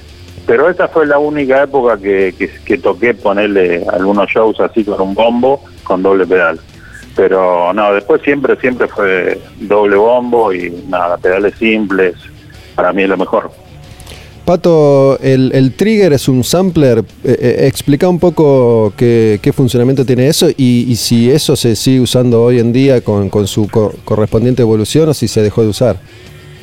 Sí, sí, claro, eso se sigue usando. Este, lo, es básico, eso es un cerebro, es un, como un equipo donde tiene sonidos, vos seleccionás sonidos ahí, entonces buscas, tiene un montón de sonidos de bombo, un montón de sonidos de tambor, de toms, y vos vas buscando lo que te gusta. cuando te encontraste lo que te gusta, lo seleccionas y eso va con un cable conectado a, como si fuera un micrófono de contacto que va en cada cuerpo de la batería y vos ahí seleccionas, bueno, el bombo, listo, quiero este sonido. Entonces cuando vos pegás en el bombo, eso emite un disparo que va al cerebro y el cerebro lo dispara. Y sale el sonido que vos elegiste. Está buenísimo porque ahí ya no dependés casi de la batería, no dependés del ambiente del lugar, nada, dependés de que el, sonido sale puro y para mezclarlo muchísimo mejor para el sonidista y para todo. Entonces eh, está buenísimo eso. Cuanto más calidad tenga el cerebro, más calidad vas a tener en tu audio, ¿no? Eh, ahora, muchos se piensan que usar eso, eh, ah, bueno, te usa eso y listo, se toca solo. No, no, nada que ver. Vos tenés que tocar exactamente igual con encima el condicionamiento de que se escucha tan bien y si te mandas una cagada vas al frente como loco, porque es así. Entonces, bueno, tiene sus ventajas, pero hay que, nada, hay que, hay que tocar bien. Pato, estoy hablando con Pato Strunz por, por el disco Justicia o Resistencia, segundo disco de Malón, año 1996, y te quería preguntar por cómo se elaboró el sonido del Tano Romano y las guitarras de este disco, porque mm, tengo, tengo en la memoria una guitarra que, el Tano me parece que usa desde hace 30 años y, supongo que habrá usado esa guitarra también para, para grabar ese disco. No, no lo tengo al Tano identificado como alguien que, que tiene tus inquietudes, ¿no? A la hora de, de meter al Tano en el estudio, ¿cómo, ¿cómo se grabaron esas guitarras? Y la verdad que siempre, nada, muchísimo trabajo para eso, ¿no? Pero ya ahí el Tano ya tenía su mesa y sus cosas que, bueno, que fueron, era que era como el equipo del momento. De hecho, hoy sigue siendo uno de los mejores. Eh, pero sí, eh, en este disco, al bajar la afinación, no grabó con esa guitarra que decís vos, que es la clásica de él, la Ibanez, sino que ahí tenía una Fernández, que bueno, que esa la usaba en, en, los temas con afinación este, de un tono más abajo, eh, que también son increíbles y, nada, y eso es lo que vos escuchaste. Pero trabajamos muchísimo en el audio de la guitarra, un montón, un montón, porque bueno, él no estaba conforme y fuimos probando una cosa, otra, hasta que quedó eso, que es demoledor como suena. Para, para, seguir hablando de ese momento, de esa época, mediados de los 90, ¿no? Pantera ya era, ya era un clásico, era la banda que, había cambiado un poco todo en, el heavy metal. Fear Factory eh, había aparecido eh, un par de años antes con, con, ese disco que es el clásico de Manufacture, ¿no? de, de, Fear Factory, pero también ya estaba, ya estaba Korn, ¿no? que ya había sacado eh, un par de discos para el, para el 96. Ese, ese sonido les llegó también porque entiendo ahí que, de nuevo, voy a hablar de lo poco que sé, ¿no? Las guitarras de, siete cuerdas y las afinaciones todavía más bajas y, y, de la guitarra casi como si fuera un, sampler o un beat de, hip hop y todo eso. Digo, ese, ese grupo, ese sonido ya había llegado también a, tus oídos o no todavía? Sí, sí, había llegado. Yo soy muy amante de Korn, también es una banda que me fascina. Este, pero bueno, sí, ellos están afinados muchísimo más abajo. y, bueno, como que es otro concepto también para la composición y demás. Eh, ahí ya no lo pude convencer al Tano. ahí ya, ya se me alejaba un poco. Hasta vino a casar y lo llevé. Pero bueno, con lo otro, imagínate que, nada, tiene mucha diferencia en lo, lo, que, lo que hace Monkey con su guitarra a lo que hace el Tano. Pero bueno, en simbiosis sí, por ahí empezamos a experimentar un poco más eso. Que bueno, Simbiosis fue una banda que vos armaste cuando se separa Malón en ese, en ese momento. Pero quedándonos en, justicia o resistencia, ¿no? Algo que, también se nota, digo, hoy a la distancia es más fácil de, ver o de estudiar la, evolución de Claudio como cantante, porque desde esa época hasta ahora eh, usó 400.000 voces diferentes, ¿no? En, todos sus discos, en los discos de, de Malón y en los conciertos, pero bueno, acá entiendo que también empieza a experimentar con, sus distintos matices, ¿no? A la hora de cantar. Sí, exactamente. Es como que ahí empezó a, poder agarrar y mezclar las voces, la voz clásica de Claudio, que es más aguerrida y podrida, con una voz más limpia y más melódica. Este, eso obviamente eran eh, también las cosas que yo lo volví loco con, bueno, particularmente por las cosas que hacía Barton Sebel en, en Fear Factory, ¿no? que iba mezclando y que cantaba este, como unos estribillos y después recontrapodrido, y un poco ese era el concepto. ¿Y cómo se, se elaboró el tema de, las letras? ¿Cómo, ¿Cómo elaboraban las letras en, en Malón? ¿no? Se supone que las letras en Hermética siempre fueron de, de Iorio, después ustedes o Claudio o ustedes, no, no recuerdo cómo elaboraban las letras de, Malón, eh, desde el nombre de la banda y la actitud que asumen, eh, eligen un lugar para, plantarse, ¿no? Parte de, el, imaginario de Hermética sigue en, Malón y también en Almafuerte con, con Iorio por su lado, pero bueno, ¿cómo, cómo fue ese laburo estético en cuanto a, cómo iban a, a plantear el contenido Sí, ahí, ahí, ahí escucho. ¿Está bien? ahí está, ahí está. Sí, hubo, hubo no sé qué tema. ¿Me, llegaste a escuchar lo que te dije? Bueno, dale, ok.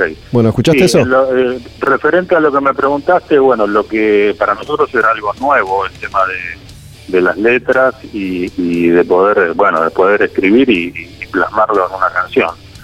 Si bien yo ya había trabajado, porque el secundario que a mí me gustaba leer y escribir y, y bueno, y que tenía un poquito de experiencia en eso, eh, y Claudio evidentemente también le, gustaba escribir, es como que nos dividimos las canciones y las letras de Espíritu Combativo y de Justicia y Resistencia son así casi mitad y mitad de cada uno. Este, pero bueno, es un trabajo nuevo que, que, teníamos que hacer y, y, nos encantó porque fue más o menos para el mismo lado que, que, escribíamos y la verdad que no es que nos íbamos cruzando las letras para decir, che, estoy hablando de esto, fíjate que si hablas del otro, no, salió así y la verdad que quedó para nosotros muy bien, ¿no? No escribían juntos la letra de una misma canción, sino que escribían letras cada uno por su lado de distintas canciones. Claro, nos dividíamos las canciones. No esta para, para escribirla y bueno, nos dividíamos así las canciones. Diferente fue el Nuevo Orden Mundial, que el Nuevo Orden Mundial directamente, mm, te diría que el 90% de las letras las escribí yo y Claudio hizo un par de letras. Dentro de las letras eh, que hizo Claudio Nuevo Orden Mundial, Nuevo Orden Mundial es de Claudio, más me gusta a mí el disco. Che, mm, me, distrae el VIP. Escúchame, vamos a hacer una cosa. Eh, cortemos acá y te vuelvo, te vuelvo a llamar así seguimos conversando a ver si, si deja de sonar ese, ese VIP. Dale. Dale, dale, ahí dale. Ahí seguimos. Estamos hablando con Pato Struns sobre justicia o resistencia de Malón y hay un demonio que está discando algún teléfono, está marcando algunas teclas. ¿sí? A ver qué, qué pasa si, si lo vuelvo a llamar. Bueno, vamos a ver qué pasa ahora. Retomamos la charla. Hay unos problemas en la comunicación. Estoy hablando y venía hablando, conversando con Pato Struns, baterista de, Hermética, de Malón y de tantas otras bandas, de tantos otros proyectos. En este caso, hablando particularmente de Malón y la época de Justicia o Resistencia. Veníamos charlando un poco sobre las letras y la forma en la que se trabajaron las letras de, ese disco. Y. Mm, para situarnos una vez más, Pato, en el año en el que sale Justicia o Resistencia en 1996, ¿no? Seguíamos ahí en el, en el 1 a 1. Me parece que eso seguramente te permitió comprar ese, ese sampler que usaba Vinnie Paul y que te lo mandaran. Imagínate si tenés que hacer eso ahora con, el dólar a 130 y en, y en cuarentena. sería imposible. che. Qué bárbaro. ¿Cómo, ¿Cómo, recordás vos ese, ese momento? ¿Cuánto, ¿Cuánto tiempo pasó desde la salida del disco hasta que la banda la banda se separa. ¿Se separa que en el 97, Malón? Sí, fines del 97, enero del 98, ahí fue. ¿Qué, qué, fue sucediendo? Porque bueno, según, según recuerdo, simplemente lo que se contó es que nunca hubo grandes problemas entre ustedes. Claudio quería hacer otra cosa y se fue a hacer otra cosa y decidieron terminar con, con la banda, ¿no?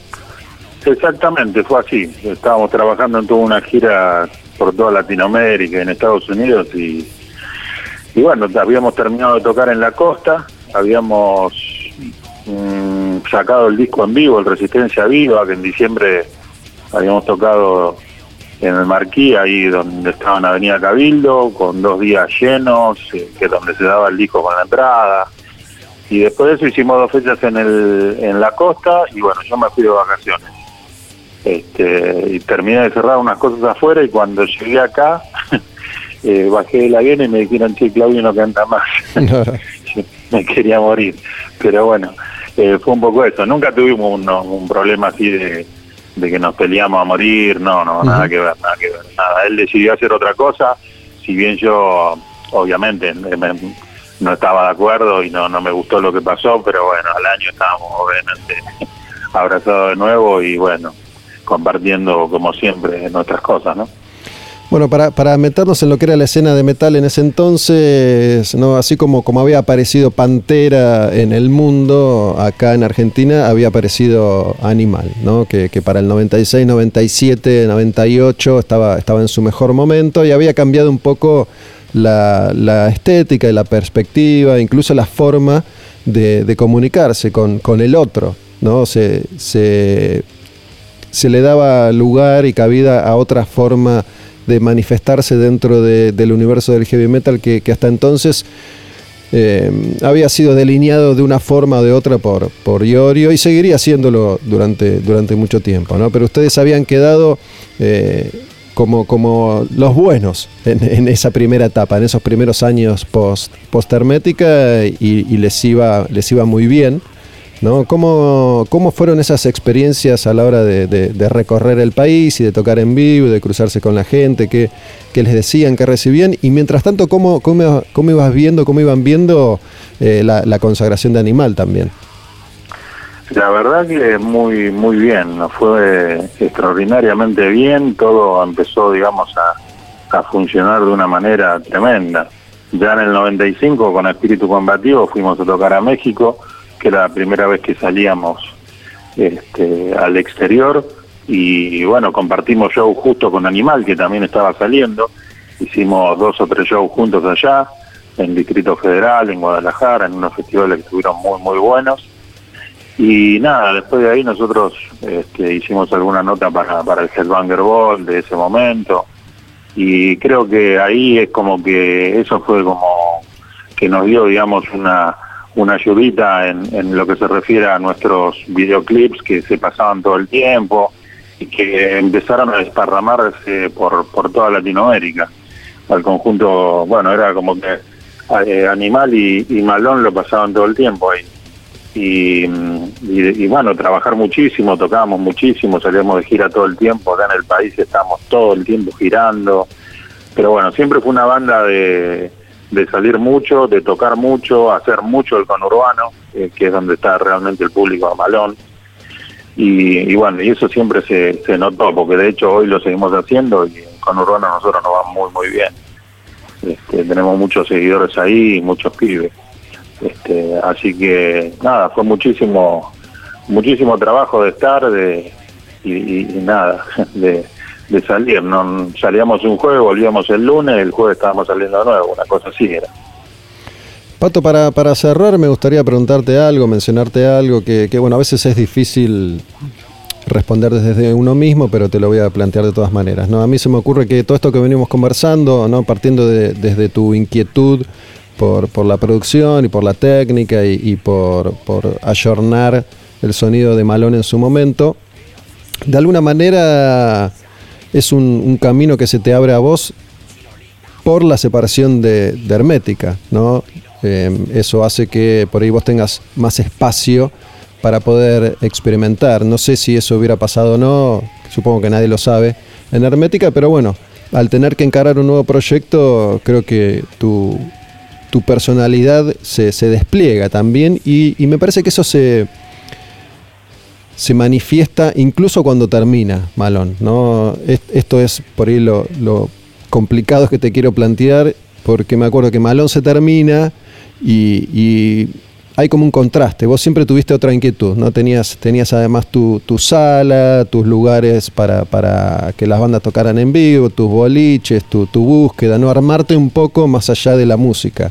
Eh, y me acuerdo Exacto. que el Tano, el Tano Romano, por ejemplo, después de Hermética, después de Malón, después de girar, después de esto que vos decís, de irse todos los fines de semana eh, en la mejor de las condiciones, me acuerdo que la sufrió y tuvo que volver a fletar, ¿no? A laburar de fletero y armó, armó visceral y, y lo padecía, ¿no?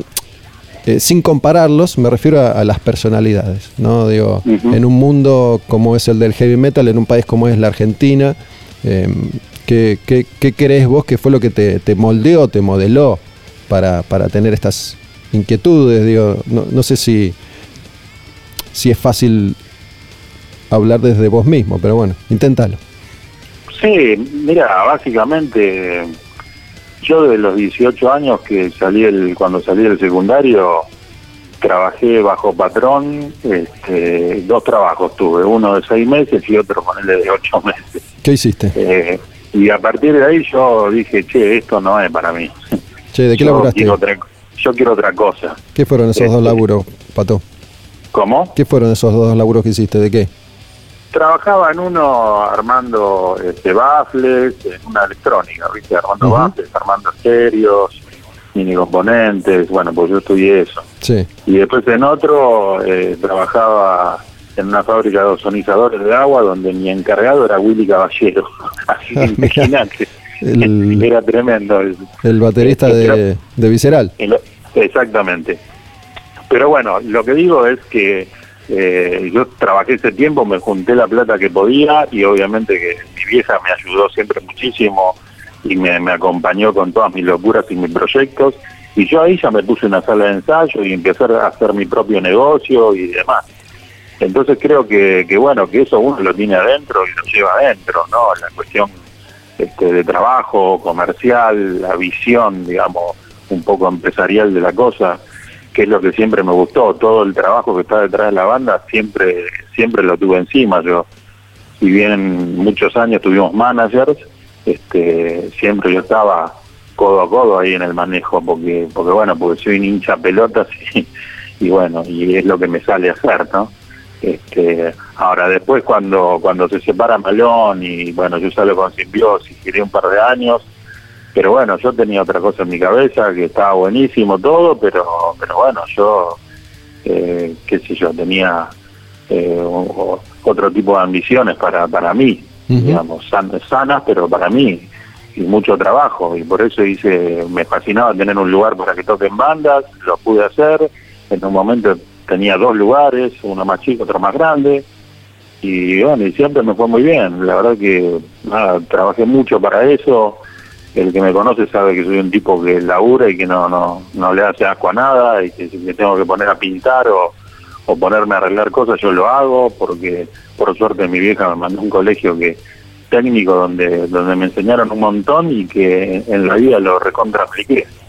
Así que mm, estoy muy contento con eso y, y bueno, y en un momento también es como que yo me había peleado con el tema de la batería, no tocaba con nadie, porque, porque bueno, como que se me cruzaron todos los cables con el tema de la batería y, de lo que pasaba detrás de la batería, o sea, lo que pasa detrás del grupo, con manejo y con un montón de cosas. Y, y bueno, y el que me hizo realmente volver a tocar fue Papo, porque Papo me iba a buscar, quería que toque con él, de hecho, me llegó a tocar a un par de lugares que iba a ser baterista invitado, una cosa rarísima, porque el loco, nada, tenía muy buena onda conmigo, fui a tocar a San Pedro Rock, un montón de lugares con él, que no me lo olvido nunca más, eso es nada, una experiencia increíble haber estado con él, este, nada, aprendí muchísimo, y ahí es como que me picó de nuevo y nada, y seguir tocando hasta, nada, ponerme a, a trabajar en en, el manejo, porque uno dice, che, bueno, estamos así, estamos con esta persona, bueno, pero yo le veo que esto no está bien, esto no está mal, esto por ahí está muy bien, pero falla en esto. Hasta que al final decidimos, che, yo lo puedo hacer, porque en definitiva estoy haciéndolo esto.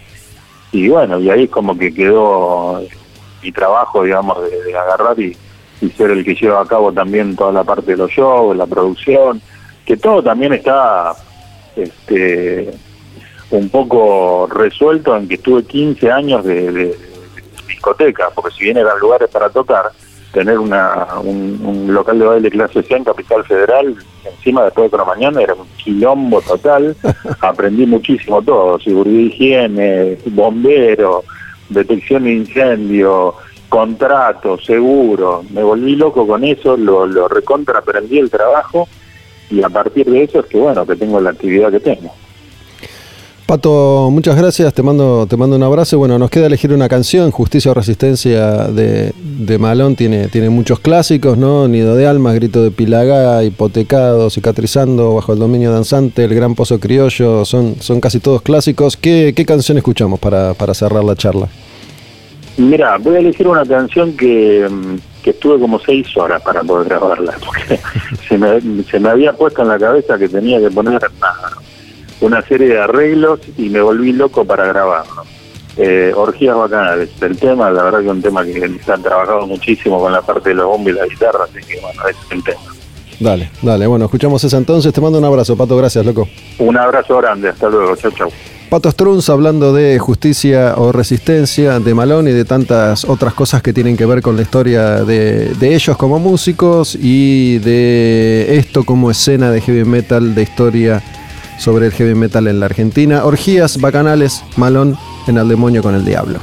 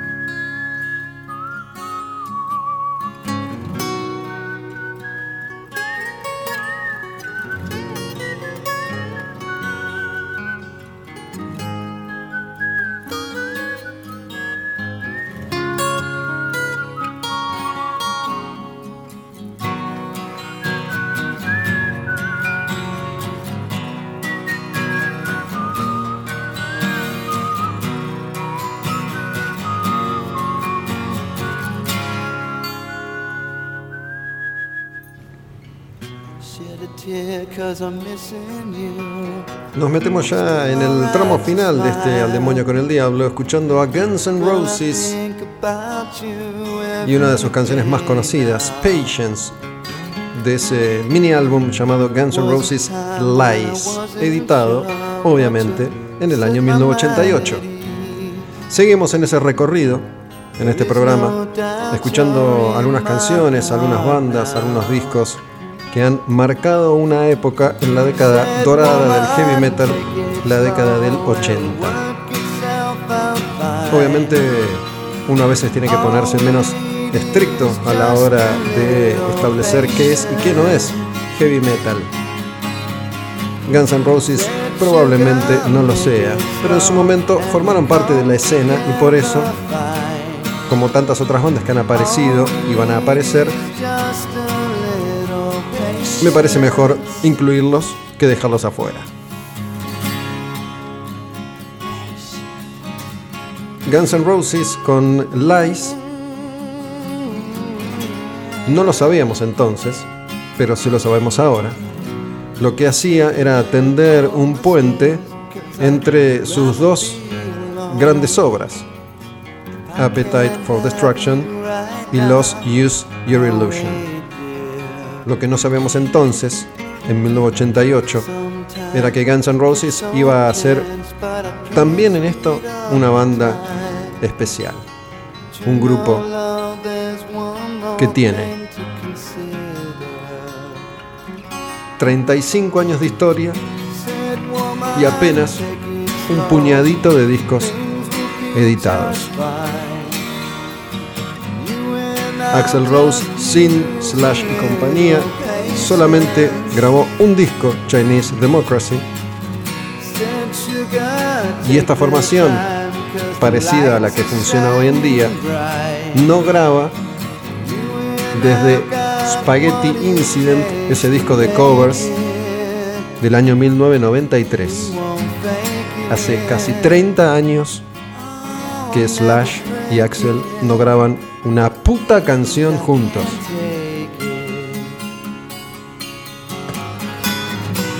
Pero en este momento la banda era nueva, era fresca, era la banda de rock más peligrosa del mundo, eran quienes ya estaban camino firmes, decididos a ser los número uno del planeta. Y este disco semiacústico con algunas versiones también que editaban en 1988 y que tiene Patience, pero también tiene esta otra canción, Used to Love Her. ¿Se acuerdan de esta? Sí, ¿cómo no se van a acordar de esta? I used to love her, but I had to kill her.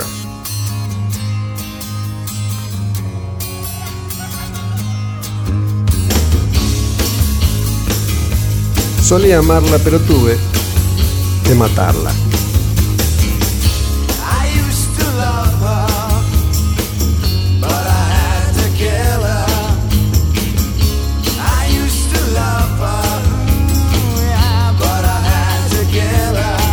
Disquito más, Guns N' Roses Slice, editado con la formación clásica que incluye a Steven Adler en la batería, quien no iba a durar mucho más en Guns N' Roses. Si hay una banda que vivió al límite esa banda fue Guns N' Roses. Y si hay alguien que vivió al límite, ese fue Steven Adler. Que hay que decirlo, Steven merece reencarnar en una vida más feliz.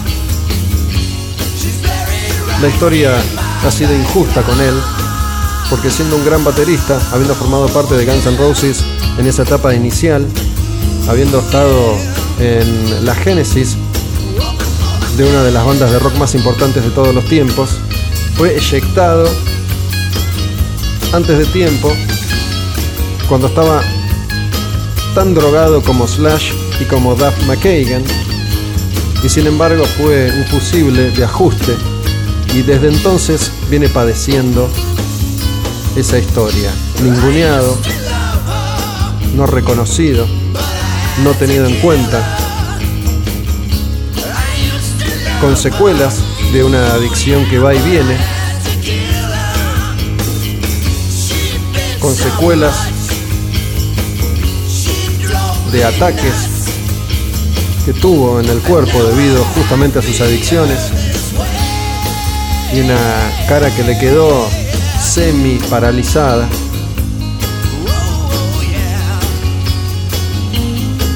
Mientras que a Slash y Duff McKagan los excesos los reventaron por dentro, a Steven también le explotó la cara. Se le nota al verlo. Mientras que Duff hoy lo ves flaquito, entrenado. Pero también estuvo al borde de la muerte, igual que Slash. Y Axel, bueno, es Axel. Used to Lover, Guns N' Roses, desde Lies, editado en el año 1988. Y vamos a escuchar una canción más de ese disquito, esta que fue una canción polémica, no sé si muchos saben, recuerdan, añoran o no, pero esta otra canción se llama One in a Million y es otra de las canciones acústicas. Este Lies venía además con un par de versiones, por ejemplo Mama King de Aerosmith.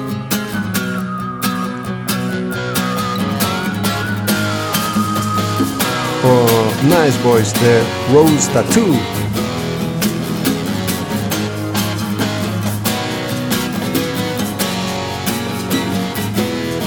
Esta es One in a Million.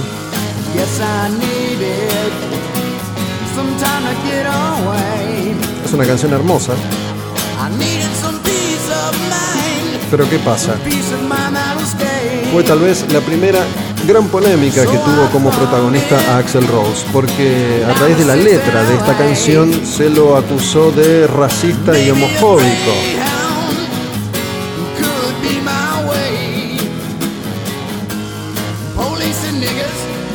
Ahí dice niggers. Esa frase, niggers, get out of my way, dice faggots también, maricas y negros, y son dos términos que en la sociedad políticamente correcta e hipócrita de los Estados Unidos y el mundo le valió a Axel Rose este primer contratiempo mediático. A mí me parece que hay algo que uno debe tener en cuenta a la hora de decidir o pensar si una persona es racista y homofóbica, por ejemplo, o no.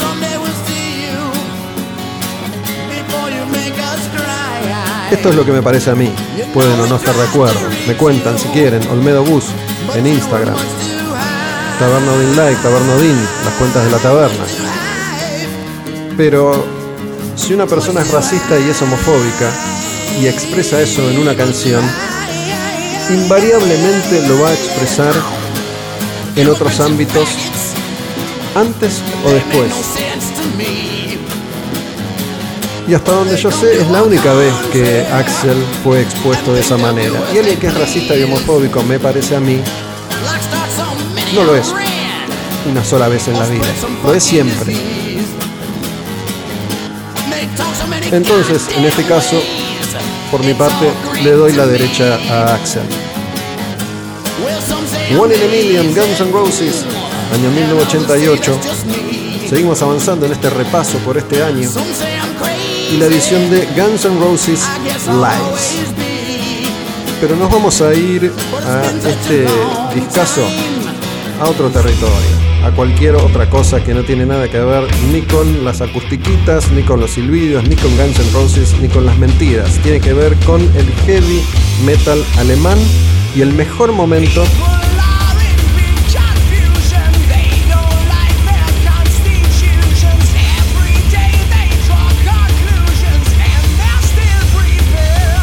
Halloween.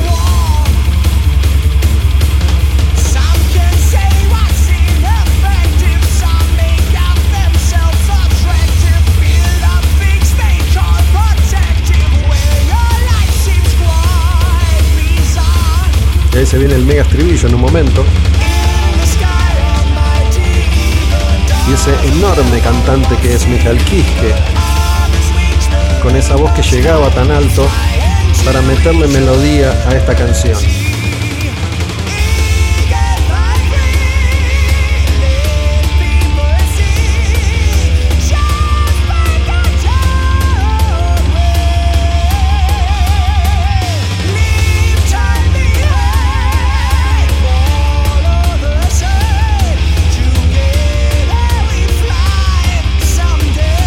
En 1988 Halloween editaba tal vez su mejor disco, la segunda parte del Keeper of the Seven Keys. El año anterior, en el 87, había salido Keeper of the Seven Keys y en el 88 editaban Keeper of the Seven Keys 2. Y este clásico Eagle Fly Free. Halloween inventaba entonces el power metal, esta nueva versión del heavy clásico, pero con algunos ingredientes extra. Todo más, más épico, más pomposo, más melódico, más arriba, más agudo.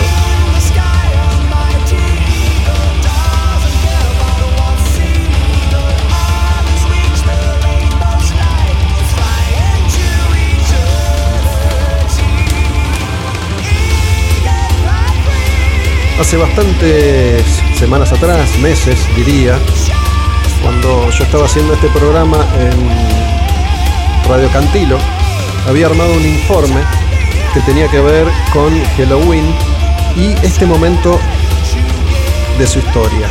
Una banda que desde Alemania asomaba y amenazaba con colarse en la Premier League del Heavy Metal Internacional. Iban a ser los próximos Iron Maiden, iban a ser los próximos Judas Priest. Editaban estos dos discos, una seguidilla imparable de puro heavy metal clásico, melódico, hitero, los Keepers the Seven Keys, discos conceptuales, armaban toda una historia, algo que después otros grupos iban a llevar mucho más allá. Otros grupos como Blind Guardian, por ejemplo, Nightwish, Rhapsody y Stratovarius, ¿no? La evolución del power metal. Pero Halloween estuvo antes, lo hizo antes y lo hizo tan bien que muchos dijeron, esta es la próxima gran cosa del heavy metal. Estaban en un sello independiente alemán que se llamaba Noise y batía récords de ventas para un sello indie de un país como Alemania. Y entonces comenzaron los problemas. En ese informe que había hecho hace un tiempo atrás en este programa, en su primera encarnación, contaba cómo fue que una banda estaba a punto de conquistar el mundo y después de un conflicto legal paran tres años en su mejor momento para volver con un planeta completamente distinto. Cuando Halloween edita Keepers of the Seven Keys y terminan la gira, estaban en la cima del mundo. Tuvieron que parar y no hacer absolutamente nada por tres años debido a un conflicto legal para pasar de Noise a EMI, una multinacional, involucrado ahí en management de Iron Maiden y les caga la carrera, porque cuando vuelve Halloween en el 91 con Pink Bubbles Go 8, que es un disco eh, muy diferente y muy pobre al lado de esto, no solo eso, sino que Nirvana había aparecido. Entonces Halloween, que dos años antes era lo más, en 1991 era una caca. Pero estamos en el 88 recordando esta gran época del heavy metal Eagle Fly Free Halloween. Y si no te convence esta canción, tal vez esta otra sí lo haga. Y se llama Doctor Steen y también está en Keeper of the Seven Keys. Halloween. Y otro de sus clásicos de puro power metal melódico. Con ese sentido del humor un tanto soso que tenía la banda entonces, pero que funcionaba.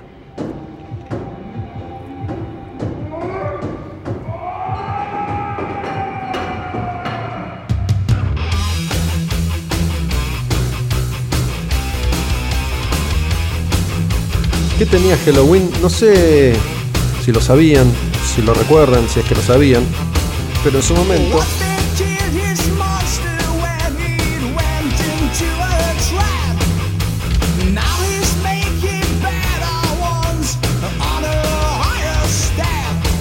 se decía Happy Happy Halloween, porque es música feliz. No sé si tiene que ver con los acordes o con la forma de plantear las melodías, pero es música que te enfiesta.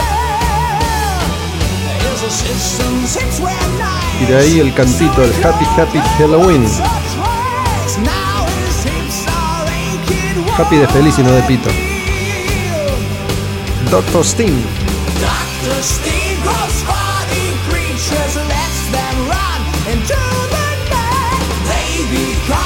Y este que era el mejor momento de Halloween se iba a convertir en poco, poco tiempo en el peor. Kai Hansen, guitarrista original, cantante original de Halloween, se iba a ir de la banda debido a los problemas personales que había entonces. Competían por el liderazgo con Michael Baika. Kiske también empezaba a sentirse incómodo y poco a poco iba a querer correrse de este heavy metal que había llevado tan lejos a Halloween. Y después de este Pink Bubbles Go Wave que mencioné recién, la banda iba a editar Chameleon, que iba todavía mucho más allá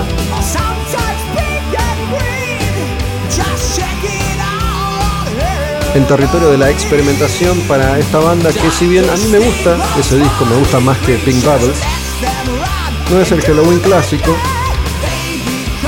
y iban a desechar así la última oportunidad que tenían de recuperar terreno, que es que se iba a ir y Halloween entraba en una etapa diferente con otro cantante que iba a ser Andy Deris y poco a poco iban a reconstruir su base de fans grabando discos de heavy metal y dejándose de experimentaciones que no fueron bien recibidas.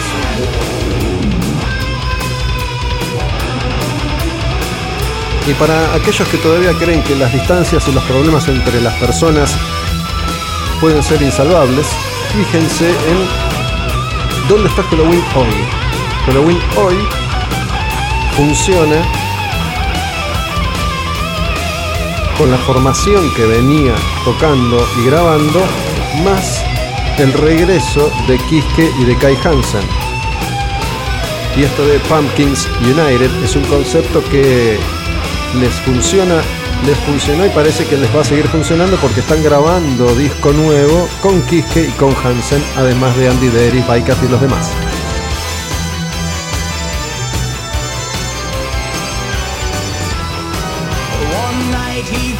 Estamos cerrando ya un nuevo programa El Demonio con el Diablo. Mi nombre es Gustavo Olmedo y domingo a domingo a las 22 horas junto con Álvaro e Iván les presentamos un nuevo episodio de este programa.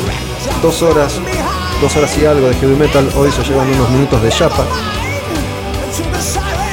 que pueden escuchar en ese preciso momento los domingos a las 10 de la noche o cuando quieran en tabernaudinlive.com o en Spotify buscando Taberna. Hoy tuvimos a Pato Strunz de Malón hablando de justicia y resistencia, hablamos de Eric el Rojo, Eric the Red con ese disco de Tir y seguimos recorriendo el año 1988 y todavía nos quedan unos cuantos discos por escuchar de este 88. Estamos recién por Halloween y tenemos que llegar a la Z porque voy por orden alfabético. Me voy a ir con una canción de Halloween, voy a cerrar este programa, espero que lo hayan disfrutado, me dicen, siempre es importante saber qué pasa del otro lado. Olmedo Bus, Taberna Odin, Taberna Odin Live y nos vamos con tal vez la canción más popular de Halloween, esta canción que se llama I Want Out, Keeper of the Seven Keys.